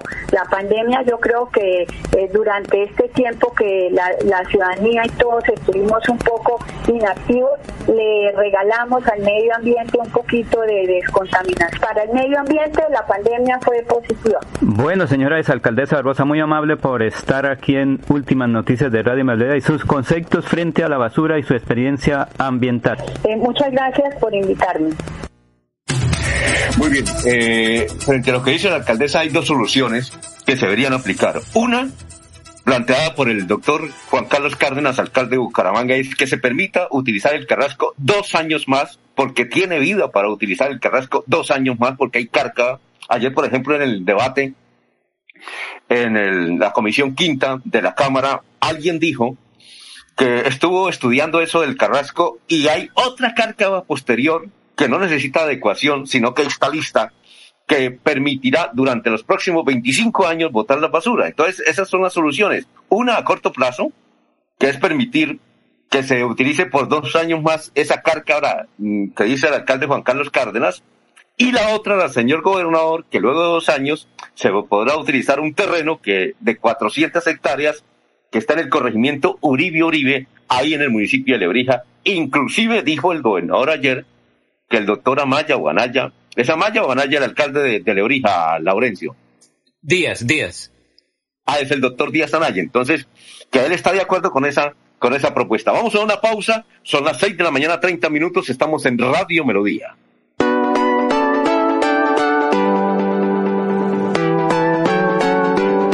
Melodía, Melodía, Radio Sin Fronteras. Escúchenos en cualquier lugar del mundo. Melodíaenlínea.com es nuestra página web. Melodíaenlínea.com, señal para todo el mundo. Señal para todo el mundo. Radio sin límites, radio sin fronteras. Radio Melodía, la que manda en sintonía. Después de casi 30 años, nos ponemos al día con la doble calzada La Virgen La Cemento. Llega el reto de la historia, la gran inversión, dentro de la cual se invertirán cerca de 80 mil millones de pesos para mejorar la movilidad en el norte de la ciudad. En total, son cerca de 630 mil millones para comenzar a saldar las deudas históricas que nos dejó la corrupción. Conoce todas las obras en www.bucaramanga.gov.co. Alcaldía de Bucaramanga. Gobernar es hacer. Cada día trabajamos para estar cerca de ti. Te brindamos soluciones para un mejor vivir.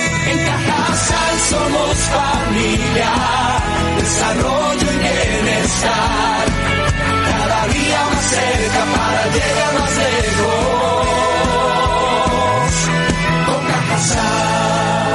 Vigilado Supersubsidio. En Santander ya iniciamos el calendario escolar del segundo semestre de 2021. Más de 141 mil estudiantes de preescolar, básica primaria, secundaria y media están listos para regresar a las aulas. Avanzamos por un regreso seguro a la presencialidad.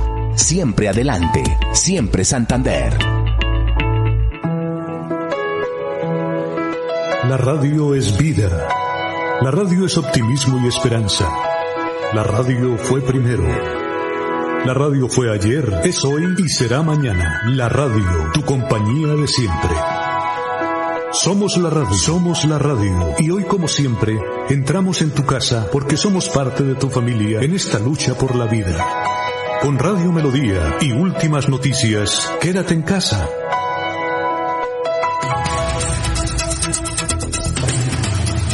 Bueno, Laurencio, cuando usted, Pedro Nilsson, ¿ya estaba conectado Pedro Nilsson, Laurencio? Todavía no. Creo que ya estaba o estaba preparado porque sí lo escuchó a usted desde Estados Unidos y creo que ya debe estar preparado. Pero No es ahí, si es que aquí la pantalla no me alcanza a anotar los que se van integrando ahí al panel virtual.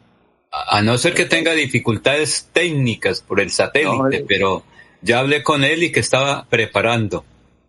Entonces, cuando esté ahí, nos, nos, nos dice. Eh, vamos con los oyentes. Los oyentes. A ver. Ah, ah, bueno, aquí está el doctor Juan Carlos Cárdenas. ¿Qué dice el doctor Juan Carlos Cárdenas? Por aquí tengo el mensaje. Dice lo siguiente. Buenas noticias para empezar el día. En lo que va de la semana no hemos tenido fallecimiento por COVID-19 y los casos positivos siguen disminuyendo. Todo esto es gracias a la vacunación, el cuidado individual y decisiones acertadas basadas en los datos. Y hay que darlos. Bueno, vamos con noticias, don Jorge, a esta hora. Son las 6 de la mañana, 34 minutos. Don Alfonso, a causa de la situación que se están presentando con las basuras en las calles de Florida Blanca, Metrolínea ha tomado la decisión de desviar algunas de sus rutas. La situación de las basuras en Florida Blanca está tan compleja que la movilidad y el transporte público comenzó a afectarse. Durante los últimos días, el sistema de transporte masivo Metrolínea tuvo que ajustar rutas en la cumbre, Bucarica, Caracolí y también por el sector de Villabel y Molinos, generando demoras en la ruta P2. John Murillo, director de operaciones de Metrolínea, explicó que las adecuaciones que se han dado por las basuras acumuladas en las vías principales eh, son el principal motivo de estos cambios. Y presentó además que estas afectaciones en la ruta P2 en el sentido norte-sur opera con normalidad mientras que se desvía en el sector del Carmen y la cumbre en sentido norte-sur y sur-norte, por lo cual se ha modificado en el sector de Provenza, ubicado sobre el sector, eh, sobre el costado oriental de la estación, eh, de acuerdo a la información que ha entregado esta entidad. Ayer, 24 de agosto en la tarde, tras los bloqueos viales con basuras, se afectó la ruta P5 al ingreso del barrio Bucarica, la cual también se modificó. Muy bien, Gustavo Pirilla Gómez dice, según el experto Eliseo Osorio, en el Carrasco hay espacio para admitir 750 mil toneladas no a cielo abierto, sino bien dispuestas y sin peligro de remociones. Pedro Gómez Beor de cuesta. ¿A dónde están los estudios que hizo Rodolfo sobre las basuras? ¿Será como, que como candidato tiene la solución? Adriana Farac, eh, don Freddy Anaya, ¿qué fue primero, el Carrasco o el barrio del Porvenir? Aprendamos del ejemplo del Playón, un municipio de sexta categoría con solución propia a sus basuras, único municipio que tiene un manejo integral de, de los residuos sólidos. Ejemplo a mostrar. A propósito de eso, nos escribe el gran Willy Peña Correa, el periodista y abogado, y dice que hoy hay un debate virtual, ¿saben ustedes, Jorge o Laurencio, entre Freddy Anaya y el concejal Carlos Parra? ¿Carlos Parra? Carlos Parra, el concejal de Alianza Verde. ¿Usted sabe algo, Jorge? Pero eso es como más privado, Alfonso, eso entre ellos. No, no, no, no. virtual, no. Privado no, sí, pero me refiero. No, no, Alfonso. Me refiero que es una situación entre ellos, o sea. No, por eso. Sí, pero. Sí, Alfonso. la situación se deriva de una, una serie de cruce de trinos desde las cuentas de Twitter de tanto de Freddy Anaya como del concejal del Partido Verde con respecto a una situación que se presentó con un deslizamiento en los trabajos que se estaban efectuando en un predio sobre la autopista Bucaramanga-Girón. el concejal eh, manifestó que ese lote era propiedad de Freddy Anaya, a lo cual el excongresista pues le respondió que le demostrara de dónde se basaba para hacer esa, ese señalamiento. En ese cruce, pues, eh, el mismo Freddy Anaya le propuso que se hiciera un debate a través de redes sociales para eh, que se conociera la verdad con respecto a, a, ese predio, quién es el que está realizando esos trabajos, a quién pertenece, y de paso, pues el concejal se comprometió a demostrar que en el famoso caso del volteo de tierras en el área metropolitana de Bucaramanga estaría involucrado el congresista. Por lo tanto, ah, creo que ese debate se va a realizar hoy a través de una plataforma. Eh, no, no, no tengo exactamente la hora en que se piensa realizar esa actividad, eh, pero sí ha generado ahí algo de atención a través de redes sociales. Vamos a, entonces el, debate, el debate será hoy. ¿Cierto, Jorge? El debate será hoy. Vamos a preguntarle a Carlos. No, no, tengo la información al respecto, Alfonso. No, no. Quiero decir, comunicación con, con, las oficinas de prensa de estos dos personajes. Ah, vamos a preguntarle a Carlos Parra cuando es. A ver qué decía don Laurencio. Alfonso, es que la, la situación es tan preocupante por cuanto la ley, el decreto 1784 fue el que obligó al cierre del Carrasco por parte del juez. Es que todo el mundo estaba pensando que nuevamente iban a dar la, eh, la, la eh, digamos, que siguiera en ejercicio, en funcionamiento el Carrasco, pero nadie hizo algo por eso. Entiendo que las eh, entidades operadoras del servicio de recolección de aseo van a tener multas alrededor de tres mil millones de pesos por eso, porque es que ellos ninguno tiene un plan alternativo, nadie. Cuando lo cerraron fue que estaban buscando que el señor alcalde de Aguachica es el responsable, que el señor alcalde de Medellín es el responsable, que el señor alcalde de San Gil es el responsable. No, nadie preparó nada, Alfonso. Esa es la situación. Ya le tengo el dato. Señor. Eh, a las 7 de la noche y va a participar eh, también Mauricio Mejía. Ah, bueno, a las 7 de la noche. Bien, ya tenemos a Pedro. Eh, doctor Pedro Nilsson, muy buenos días. Hola. Gran Pedro Nilsson. Muy buenos días. Muy buenos Hola. días, Francisco. ¿Qué ha habido? Bien, bien, gracias a Dios. Muy bien. Un saludo muy especial a ustedes. Le pido disculpas. La verdad que la, la clave, la cuenta no me acordaba porque me tocó abrir una cuenta nueva para exclusivamente para, para estos procesos. Ah, bueno, y gracias por levantarse porque decíamos que usted es un hombre que trabaja hasta las 4 de la madrugada y a esa hora se acuesta.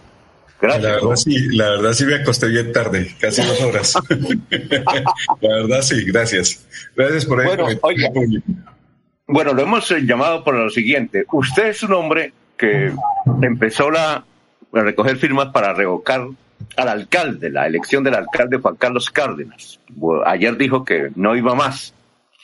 Eh, la, una pregunta, ¿por qué lo hizo mm, teniendo en cuenta que la ciudadanía pensó que eso lo estaba promoviendo directamente Rodolfo Hernández y que Rodolfo Hernández lo insultaba a usted por Facebook? ¿Qué fue? ¿Qué pasó ahí? Esa historia no la conocemos, Pedro Nilsson. Bueno, Alfonso, primero que todo voy a hacer la aclaratoria, pues le, to le toca que usted me diga en dónde estaba él atrás, porque empezando no, no puso un peso. Vamos a empezar por ese lado. Eh, no me pregunte cuánto eh, se aportó, porque eh, sí, recoger esas 60 mil firmas valió plata. Y eso, las avanzadas, todo el proceso, todo el lobby que tuve que hacer en Bogotá, porque usted sabe que muchas, al principio de año se presentaron muchas trabas. a nivel nacional montamos una, un grupo un grupo eh, de revocatorias a nivel nacional con 75 municipios a nivel nacional, Medellín, Bogotá, eh, Cúcuta, eh, Aguachica, Barranca, Bucaramanga, todo ese proceso. Ese proceso de la revocatoria todo lo decidió fue Pedro Nilsson Amaya, que después se fue acercando un grupo, un grupo de, de, de empresarios, líderes, todo ese proceso, y nosotros arrancamos. Primero porque le voy a decir la verdad, Alfonso, poca gente tenía esa valentía de, jalonar un proceso de esos. Eh, vuelvo y le digo, este proceso de la revocatoria fue iniciativa de Pedro Nilsson y lo, afrontó, y lo afrontó hasta el día de ayer Pedro Nilsson Amaya. No sé ustedes por qué siguen diciendo que detrás de eso está eh, el exalcalde el Rodolfo Fernández, cuando yo solamente asumí la responsabilidad y empecé a avanzar y empecé a avanzar. No tomé consentimiento de nadie, eh, lo seguí, lo seguí hasta, hasta que hace tres semanas, por medio de una tutela, por medio de una tutela que impetraron en el señor Jorge Eliezer y que de verdad aspirábamos que la justicia se fuera a, a hacer acelerar el proceso y que aspirábamos que máximo esa tutela se iba a demorar lo que demoró en Medellín, que fueron dos semanas, y nosotros dijimos, listo, vamos bien, eh, la gente, paramos las avanzadas, las paramos, acatamos la ley de, la justicia del Tribunal Administrativo, del, del, Tribunal Superior, Sala Civil, y, y, y nosotros dijimos, listo, pero ya cuando arranque esta semana y que vimos que allí, el día antier, eh, la tutela pasa a la Corte Constitucional, dijimos, no, los tiempos no alcanzan. Tenemos que ser sinceros y vamos a, parar esto para que en el futuro no digan que nosotros engañamos a la gente. Y por eso fue que la rueda de prensa y Laureano ayer nos acompañó para ese debido proceso. Y lo otro lo que hicimos fue prácticamente ser realistas, tener los, los pies en, el piso y eso fue lo que hicimos. Y hoy prácticamente eh, somos realistas que no alcanzamos por la por ese abuso del derecho que el alcalde Juan Carlos Cárdenas y el equipo, su equipo alrededor, que pensaron una estrategia jurídica que además de que nosotros los protocolos de bioseguridad los radicamos el 12 de junio, escúcheme Alfonsito, 12 de junio de este año. Y una vez radicados los protocolos, el secretario de, de Salud, eh, el doctor Juan José Rey, que usted sabe la procedencia de él, la clase de, de persona que que, que, viene, él se declara impedido. Una vez que se declara impedido, la alcaldesa Do tiene que ir al proceso a, nombrar al secretario ADO de salud y el día, el día, el mismo día que él se declara impedido, ese mismo día le ingresa al Ministerio del Interior una reacusación para que ella prácticamente quede atada y no pueda nombrar ese secretario. Esa reacusación por ley tiene que solucionarlo la Procuraduría y la Procuraduría la tiene que hacer en 10 días y lleva un mes y la Procuraduría no ha hecho nada. Entonces, estos abusos de, de, derecho nos tuvieron atados y nos amarraron. Oiga, pero Nilsson, eh, usted dice que nada tuvo que ver Rodolfo Hernández, pero nos sorprende porque eh, Rodolfo Hernández comenzó a criticar eh, desde el año pasado a Juan Carlos Cárdenas. Y todo, pues decir, todos pensábamos que estaba al frente de esa revocatoria. Inclusive, entiendo que hay una fotografía en la calle 34 con carrera décima en un local de uno de los concejales actuales de la liga, el doctor eh, don Toño Zanabria, donde está usted, y creo que, no sé si es un montaje, está también Rodolfo Hernández. Entonces, si había, es decir, usted no si hablaba, no había una relación con Rodolfo Hernández. No, ve, hagamos la aclaratoria. El local sí se tomó en arriendo, como se tomó otro local en arriendo al lado de la UIS, se tomaron, y que fueron sedes políticas y que nos lo ofrecieron a un costo, a un precio muy económico, pero que yo sepa, él, la verdad está ahorita la foto que usted me dice, a no ser que sea un montaje, pero yo, que yo sepa, o sea, todos los costos los estábamos asumiendo eh, unas personas, pero no, no, no, hagamos la aclaratoria que eso sí el ingeniero Rodolfo no estaba. Ah, que coincidía que alguien estuviese ahí al frente, como vamos a recordar eh, cuando, cuando en la época de Lucho Borges yo tumbé el negocio de las fotomultas. Y él hablaba en la campaña el tema de las fotomultas, pero yo no ni hablaba con él. Yo ni hablaba con él. Pero eh, ya que ustedes tocan ese tema, coinciden, pero yo vuelvo y le digo, en el 2015 yo hice todo el proceso para dañar el negocio de las fotomultas de Lucho Borges, que eh, con el, señor Rafael, eh, Rafael, que era director de tránsito, y Rafael, Horacio, Núñez. Rafael Horacio Núñez. Y yo fui el que hice todo el proceso jurídico, pero vuelvo y lo, comento, él hizo la campaña que la fotomulta, las fotomultas, y yo nunca nos chocamos los dos, nunca hablamos los dos, pero él prácticamente su campaña la hizo que la fotomulta es que la fotomulta de Bucaramanga, porque él estaba dando piedra en ese momento a Lucho Borges y a todo el equipo de trabajo. Pero vuelvo y le digo, en este momento, todo el procedimiento por estrategia buscamos el local, nos lo dieron muy barato, fue baratísimo, que prácticamente le dieron, cójalo y paguen el servicio que, toca pagar ahí, no más. Pero fue coincidencia, no, no, no es que él hubiese estado detrás. Mm, que empezó a hablar que, que, la, que, que, tocaba apoyar la revocatoria. Pero vuelvo y les comento, o sea, que yo sepa, las firmas están bajo, bajo mi custodia, todo el proceso lo hicimos yo eh, bajo mi custodia. El comité, cuando decidimos salir a la rueda de prensa, hablamos todos y dijimos que sí, había, hay una persona que estaba fuera del país, otro que estaba fuera de Bucaramanga porque estaba eh, de vacaciones, pero la persona que estaba, la, la DIL, que estaba, ella estuvo ahí ayer, eh, el mismo, el mismo, la rueda de prensa, eh, la, la, la, Laurencio estuvo ahí de testigo, pero hicimos todo el proceso. Conclusión, por estrategias del abuso del derecho, no pudimos seguir con el tema de la revocatoria. Eso sí es claro. Pero Nilsson, pero Nilsson, tómese un tinto mientras pasamos aquí un comercial y, seguimos con usted, pero no, se vaya a desconectar, ¿o yo? No, señor. Muy bien. Son las seis y cuarenta y ocho, estamos en Radio Melodía, hablando con Pedro Nilsson Amaya. Después de casi 30 años, nos ponemos al día con la escarpa occidental. Llega el reto de la historia, la gran inversión dentro de la cual se destinarán casi 100 mil millones de pesos para construir pantallas ancladas, muros de contención y sistemas de drenaje en cinco barrios de Bucaramanga. En total, son cerca de 630 mil millones de pesos para comenzar a saldar las deudas históricas que nos dejó la corrupción. Conoce todas las obras en www.bucaramanga.gov.co. Alcaldía de Bucaramanga. Gobernar es hacer. En Futuro, así hemos construido nuestra historia. Somos la gente que busca sus sueños, somos la raza que está preparando un mundo nuevo lleno de esperanza que construye hacia el futuro. Para estudiar, para emprender y trabajar, te acompañamos hoy para un mañana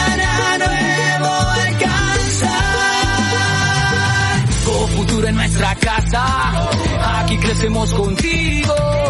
La vida nos espera. Vamos a hacerla grande.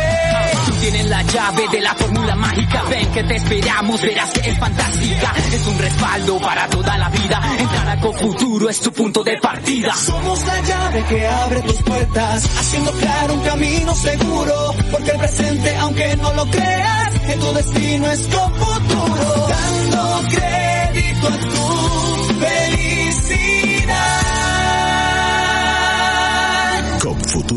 30 años. Santander Solidario. Generamos continuidad en educación superior con la entrega de incentivos económicos para los estratos 1 y 2, beneficiando a 17.105 estudiantes. Y becas Generación Diamante para la ruralidad y vulnerabilidad, favoreciendo a 2.598 estudiantes. La educación es nuestra prioridad. Gobernación de Santander. Siempre Santander.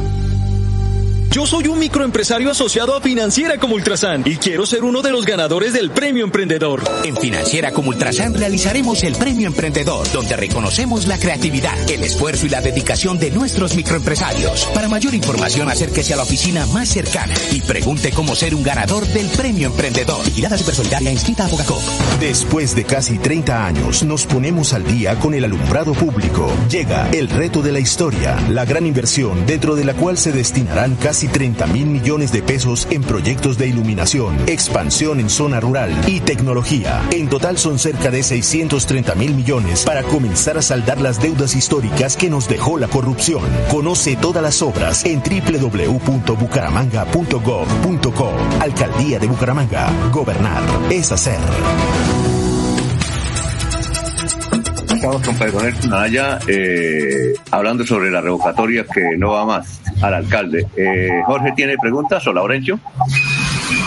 Sí, Alfonso, el señor Pedro Nilsson Amaya, es decir, eh, todos los recursos fueron puestos por usted, la logística y todo, y ninguno incidió en eso, los extraños a su propio ni a sus dineros. Eh, prá- prácticamente el 90% fue puesto por mi pecunio. Pero sí fue cierto. eh, hicimos como un proceso, una pre-campaña. eh, aspirábamos que fuera la etapa hasta el final, porque una vez la recolección de firmas, nosotros re- registrábamos los libros, los libros, eh, las cuentas claras, transparentes. Igual nos toca hacerlo ahorita la otra semana.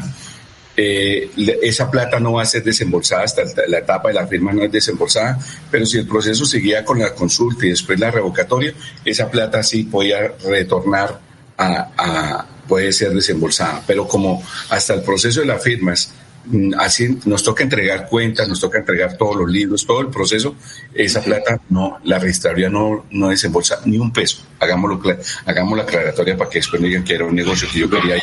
Sí, entonces. ¿Y, y cuánto le, y cuán- eh, Pedro Nilsson, ¿y cuánto le valió lo que hasta ayer se cumplió?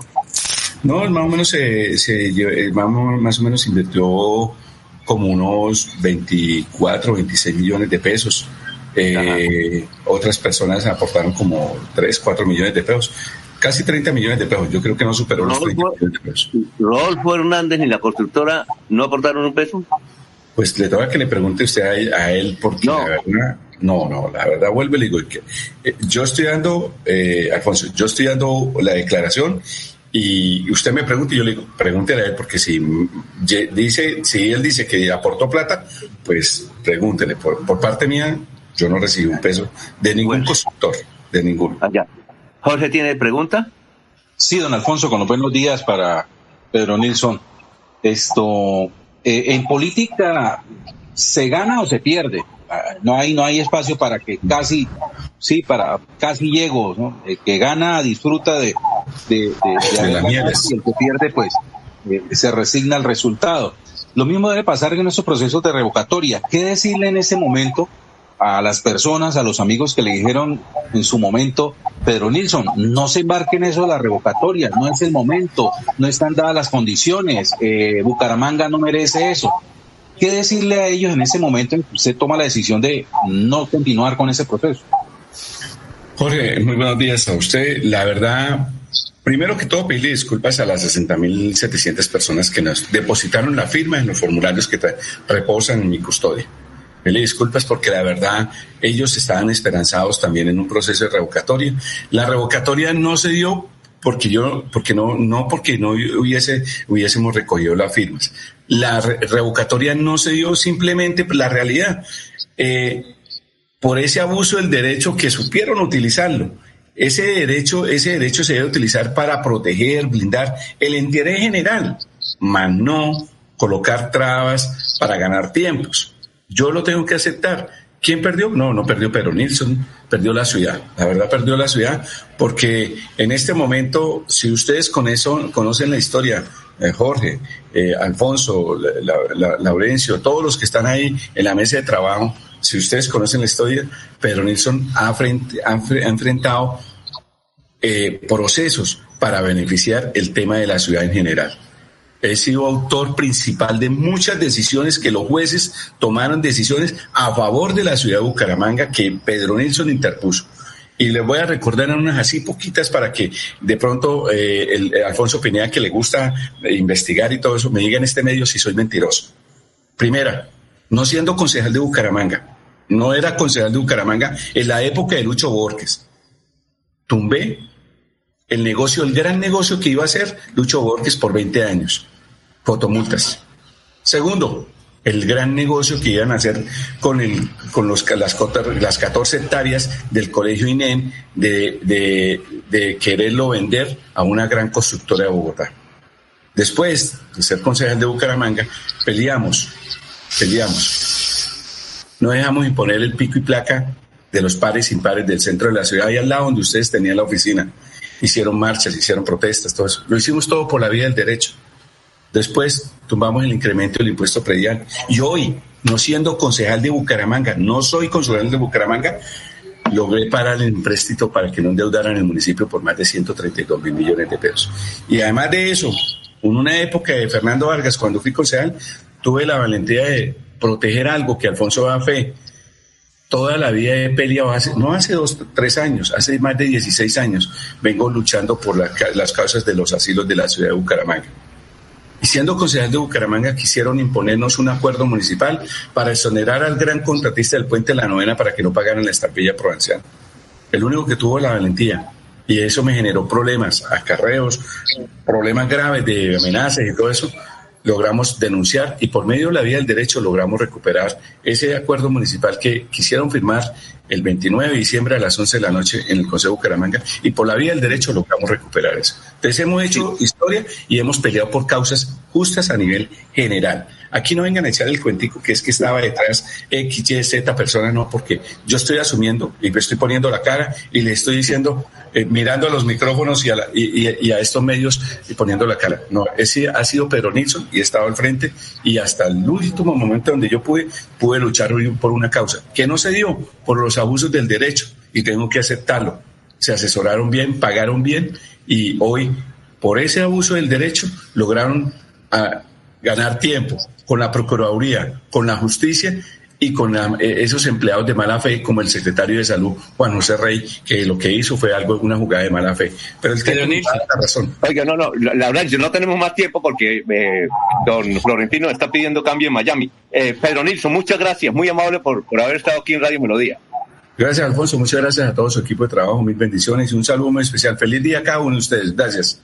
Hay que indicar que Pedro Nilsson es un gran empresario, por eso es que trabaja y por eso es que hace plata, es un gran empresario. Eh, muy poca gente sabe que él es el que le produce el calzado a una de las firmas más importantes de América Latina que se llama Vélez.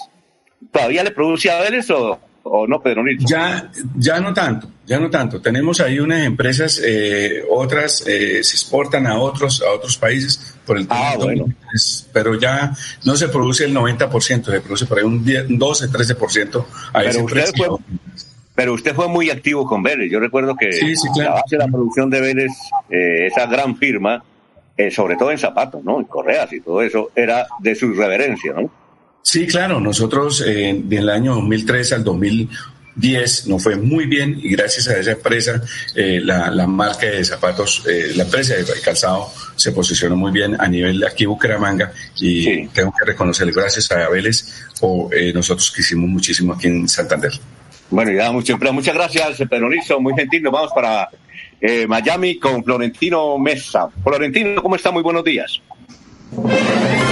Bienvenidos, soy Florentino Mesa y esta es la vuelta al mundo en 120 segundos. La efectividad de la vacuna contra la infección por COVID-19 se redujo del 91% al 66%, una vez que la variante Delta representó la mayoría del virus circulante, según un estudio publicado por los Centros para el Control y la Prevención de Enfermedades de Estados Unidos. El presidente Joe Biden ratificó el plazo del 31 de agosto para completar la apresurada evacuación de estadounidenses y afganos en riesgo que intentan salir de Afganistán. La decisión se contrapone a las posturas de líderes aliados que quieren prolongar el proceso de evacuación y deja a Biden expuesto a las críticas de ceder ante la presión del talibán.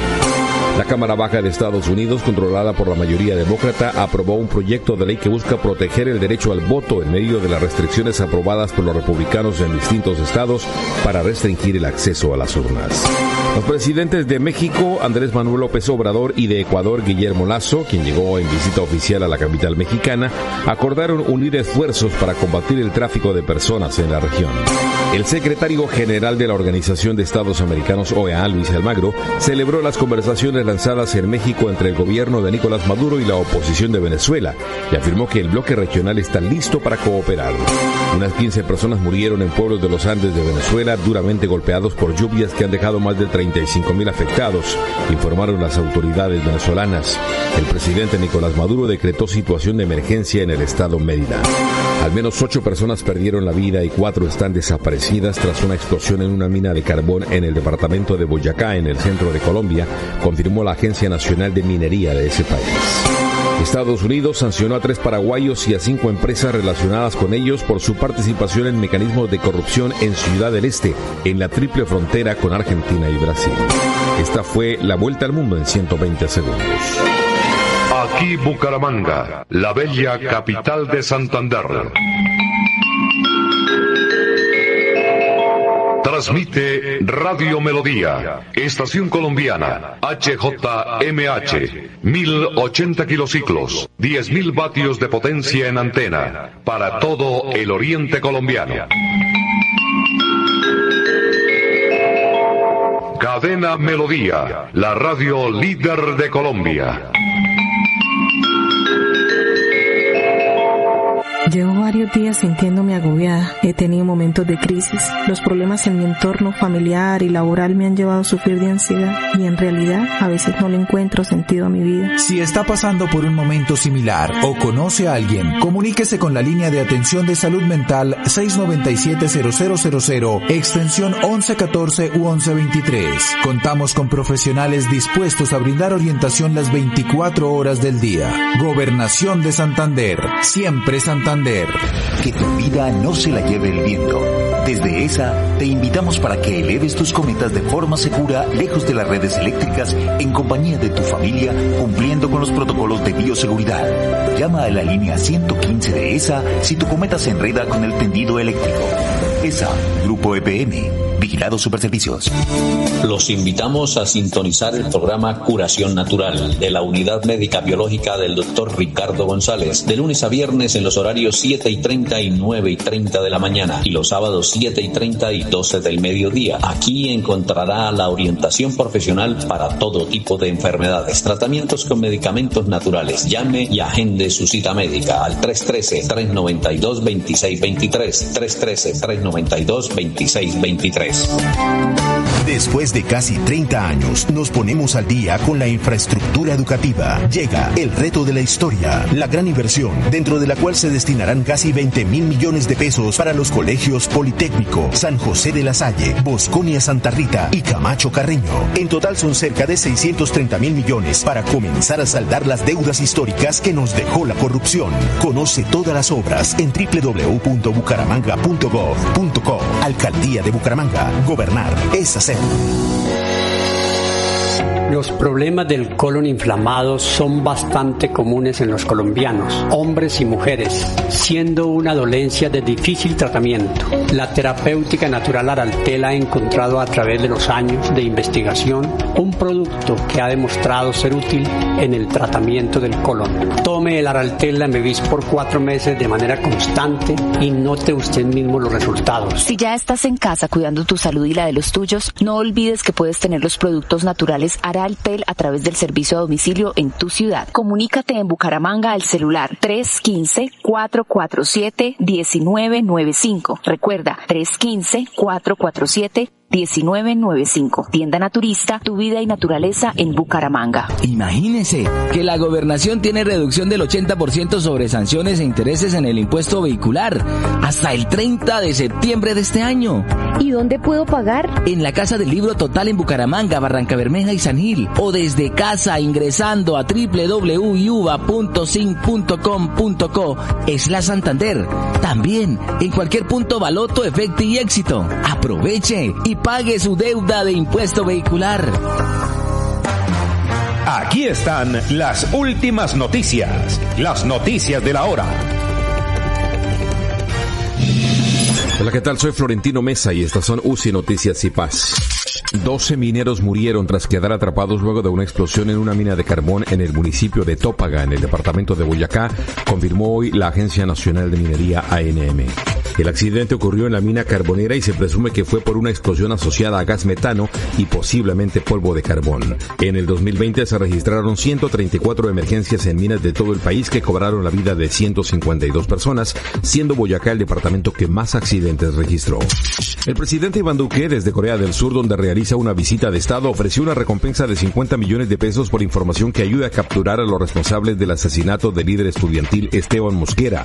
Mosquera, de 26 años, estudiante de música instrumental en la Universidad del Cauca, falleció el lunes pasado en la tarde tras ser atacado por hombres armados en la zona céntrica de Popayán, capital del departamento del Cauca.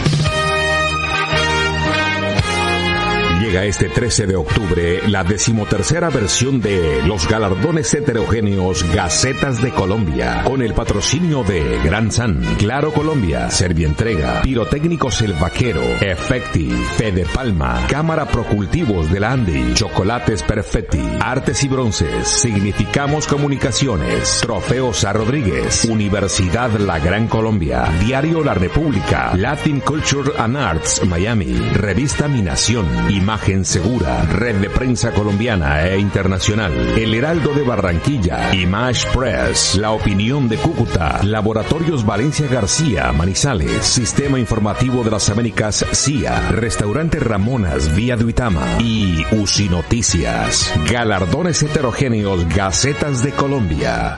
Algo más que un premio.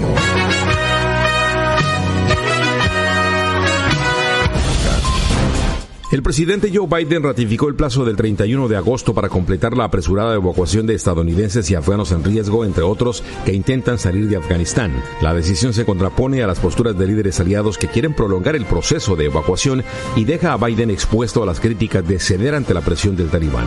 Estados Unidos ha acelerado en los últimos días el proceso de evacuación aérea en medio de reportes de abusos a los derechos humanos que avivan las inquietudes sobre el destino de miles de personas que temen represalias por parte del talibán e intentan salir del país. Entérese primero en UCI Noticias y Melodía, melodía. En Noticias, la que manda en sintonía. Bueno, eh, ya se pudo con- contactar Diego. Él está en algún sitio de Estados Unidos, pero dice que tiene problemas con el internet. ¿No lo, ve- no lo ven ahí o no? Yo no lo veo. Ahora sí lo ves. No, no, no, no, señor. Bueno, mientras tanto vamos con noticias, Jorge, a esta hora. Son las... Es... ¿Qué hora? Las seis, las siete de la mañana, nueve minutos. Jorge. Don Alfonso comienza a moverse los eventos eh, para hacerle frente a la nueva normalidad una vez eh, alcanzado un alto número de personas vacunadas eh, frente a la coronavirus y que en Santander pues viene desempeñándose de muy buena manera eh, la inmunización de la población. Por ello eh, ya comienzan a, verse la promoción de eventos de importantes y tradicionales dentro del calendario que se viene manejando en la región, entre ellos la versión, la primera versión de la Feria Ganadera de Bucaramanga, que se realizará en Senfer y que eh, se estará eh, prevista para la segunda semana de septiembre próximo. Entre los datos que se entregan de esta importante feria, que, eh, eh, contará con más de 600 ejemplares de diferentes razas bovinas, y ovino caprinas provenientes de las mejores haciendas ganaderas de Santander y de otras regiones del país. Y adicionalmente se realizará la Feria Equina Grado A, eventos que constituyen, que se constituyen como la mejor manera de reactivar la economía, más aún desde el Centro de Ferias y Exposiciones de Bucaramanga, CENFER. Quien está detrás de las comunicaciones, la versión la primera de la Feria Ganadera es nuestro amigo Carlos Alberto Bermúdez. Muy bien, eh, ya está Diego. Diego, ¿cómo está? Muy buenos días. Alfonso, buenos días. Un cordial saludo para usted, para todos los compañeros y por supuesto para toda la audiencia de la cadena Melodía. Eh, Diego, ¿dónde se encuentra? Estamos hablando con Diego Galvis, eh, corresponsal también en Estados Unidos de Radio Melodía. ¿Dónde se encuentra? Ahorita estoy en la ciudad de Orlando, eh, pero quiero darle la hora de la ciudad de Nueva York, que es la misma, es la, ciudad que rige la hora del este. Son las 8 y 12 de la mañana. Ah, muy bien, perfecto. Eh, bien, usted nos tenía una tarea que desarrollar y era cuántos eh, colombianos hay en Estados Unidos. Bueno, Alfonso, mire, le doy la hora de la ciudad de Nueva York, como le decía, 8 y 12 de la mañana, porque Em, yo creo que el monumento más grande que tiene el gobierno de los Estados Unidos a la inmigración queda en la ciudad de Nueva York. Es una pequeña isla que se llama la isla de Ellis.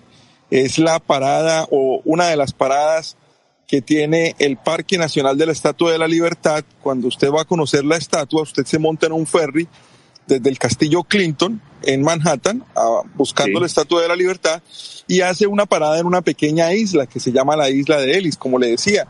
Este sitio fue entre, 1900, entre 1890 y 1950, fue eh, un retén, un, una, una parada obligada para todos los inmigrantes que llegaban de Europa y en este sitio les revisaban que no tuvieran ningún tipo de enfermedad grave, que no tuvieran ningún problema mental y que no tuvieran uno que otro antecedente eh, criminal para permitirles el ingreso al país por el puerto de Nueva York, que en ese momento era el puerto que más recibía gente eh, que venía de Europa. Estados Unidos ha sido un país migratorio por excelencia. Eh, Estados Unidos fue colonizado primero por los ingleses, los franceses, en alguna pequeña medida los españoles, y con el paso del tiempo empezó a recibir olas migratorias principalmente europeas. Eh, por eso usted consigue esas comunidades tan grandes de italianos, de irlandeses, y consigue cosas tan curiosas como que, por ejemplo, eh, la segunda ciudad del mundo que más tiene polacos después de Varsovia es la ciudad de Chicago. O por ejemplo que eh, aquí en el área en la que yo vivo, en Kissimmee, eh, tenemos una comunidad que se llama Poinciana, que tiene más puertorriqueños que Puerto Rico. Cosas como esas son únicamente, eh, o, son, son únicamente para países como este que reciben tantos migrantes. En los Estados Unidos se calcula que migrantes únicamente, no estamos hablando de gente que sea segunda o tercera generación, migrantes actualmente tiene 44 millones de personas casi la misma población que tiene Colombia, solamente inmigrantes. De esas comunidades, las eh, más grandes del mundo son los mexicanos, eh, seguidos por los hindúes, o por los indios mejor, seguidos por los indios. Luego eh, tenemos la comunidad ah, asiática fuerte, que es la China, sobre todo por el área del oeste de los Estados Unidos, por el área de Seattle, por el área de Oregon, por San Francisco. Y eh, luego tenemos El Salvador, que es otro país que provee de inmigrantes a, a, los Estados Unidos constantemente. Los colombianos, los colombianos somos más o menos 5 millones alrededor de los Estados Unidos. Eh, se considera que una de las comunidades más educadas que llega a los Estados Unidos es la de los colombianos, es decir, casi todos los colombianos que vienen a los Estados Unidos ya han tenido por lo menos un título eh, de secundaria, lo que hace que sea una comunidad relativamente querida y apreciada, a, pesar de tantos antecedentes malos que tuvimos eh, principalmente en los ochentas y en los noventas. Los colombianos, como le decía, somos 5 millones. Eh, las ciudades en las que más hay colombianos son la ciudad de Miami, la ciudad de Nueva York, la ciudad de Chicago y la ciudad de Los Ángeles.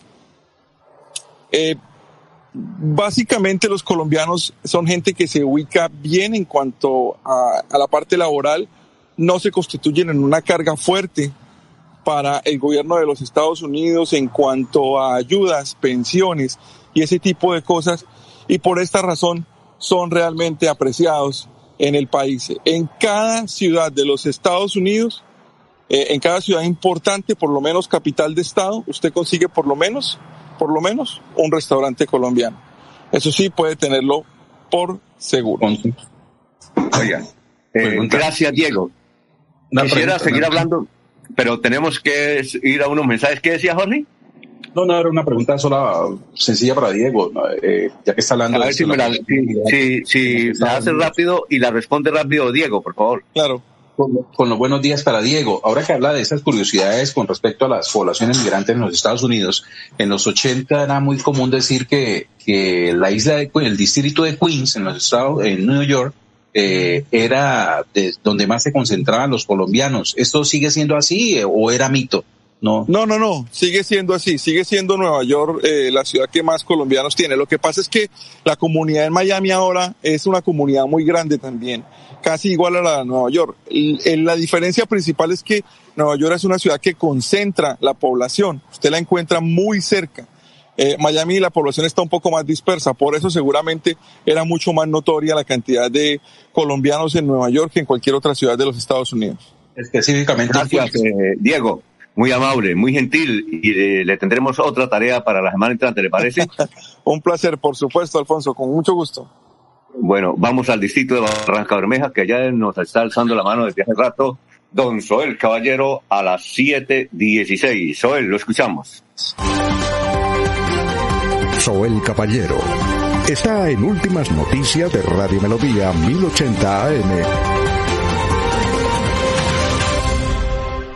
Buenos días, Alfonso, para usted, para los compañeros, seguramente para todos los oyentes. A las nueve de la mañana en el intercambiador La Virgen, kilómetro 4, la vía que comunica Barranca Bermeja con Bucaramanga, se cumplirá hoy la firma del acta de concertación de asuntos ambientales del nuevo plan de ordenamiento territorial POT. En el acto se hará presente el alcalde distrital Alfonso de Marrique, el secretario distrital de planeación Jaime Peña, en compañía del director de la Corporación Autónoma Regional de Santander, CAS, CAS, Alesevit Acosta. Por otra parte, a las dos de la tarde será la instalación del conversatorio recuperando la gobernabilidad del río Magdalena. El acto se cumplirá en el auditorio del eh, Hotel San Silvestre y contará con la presencia de la vicepresidenta de la República, Marta Lucía Ramírez, del director de la Federación Nacional de Departamentos, Didier Alberto Tavera Amado, de la gobernadora del Atlántico, Elsa Noguera, del gobernador de Santander, Mauricio Aguilar Hurtado, del alcalde distrital, Alfonso El Manrique, y el director general de la Autoridad Nacional de Acuicultura y Pesca, Nicolás del Castillo electo tendrá hoy la parte académica en el Hotel San Silvestre y mañana en la Ciénaga El Llanito y es organizado por la Autoridad Nacional de Acuicultura y Pesca AUNA. Noticias con las que amanece el distrito. Continúen compañeros en estudios en últimas noticias de Melodía 1080 AM. Después de casi 30 años nos ponemos al día con la doble calzada La Virgen La Cemento. Llega el reto de la historia, la gran inversión dentro de la cual se invertirán cerca de 80 mil millones de pesos para mejorar la movilidad en el norte de la ciudad. En total, son cerca de 630 mil millones para comenzar a saldar las deudas históricas que nos dejó la corrupción. Conoce todas las obras en www.bucaramanga.gov.co. Alcaldía de Bucaramanga. Gobernar es hacer.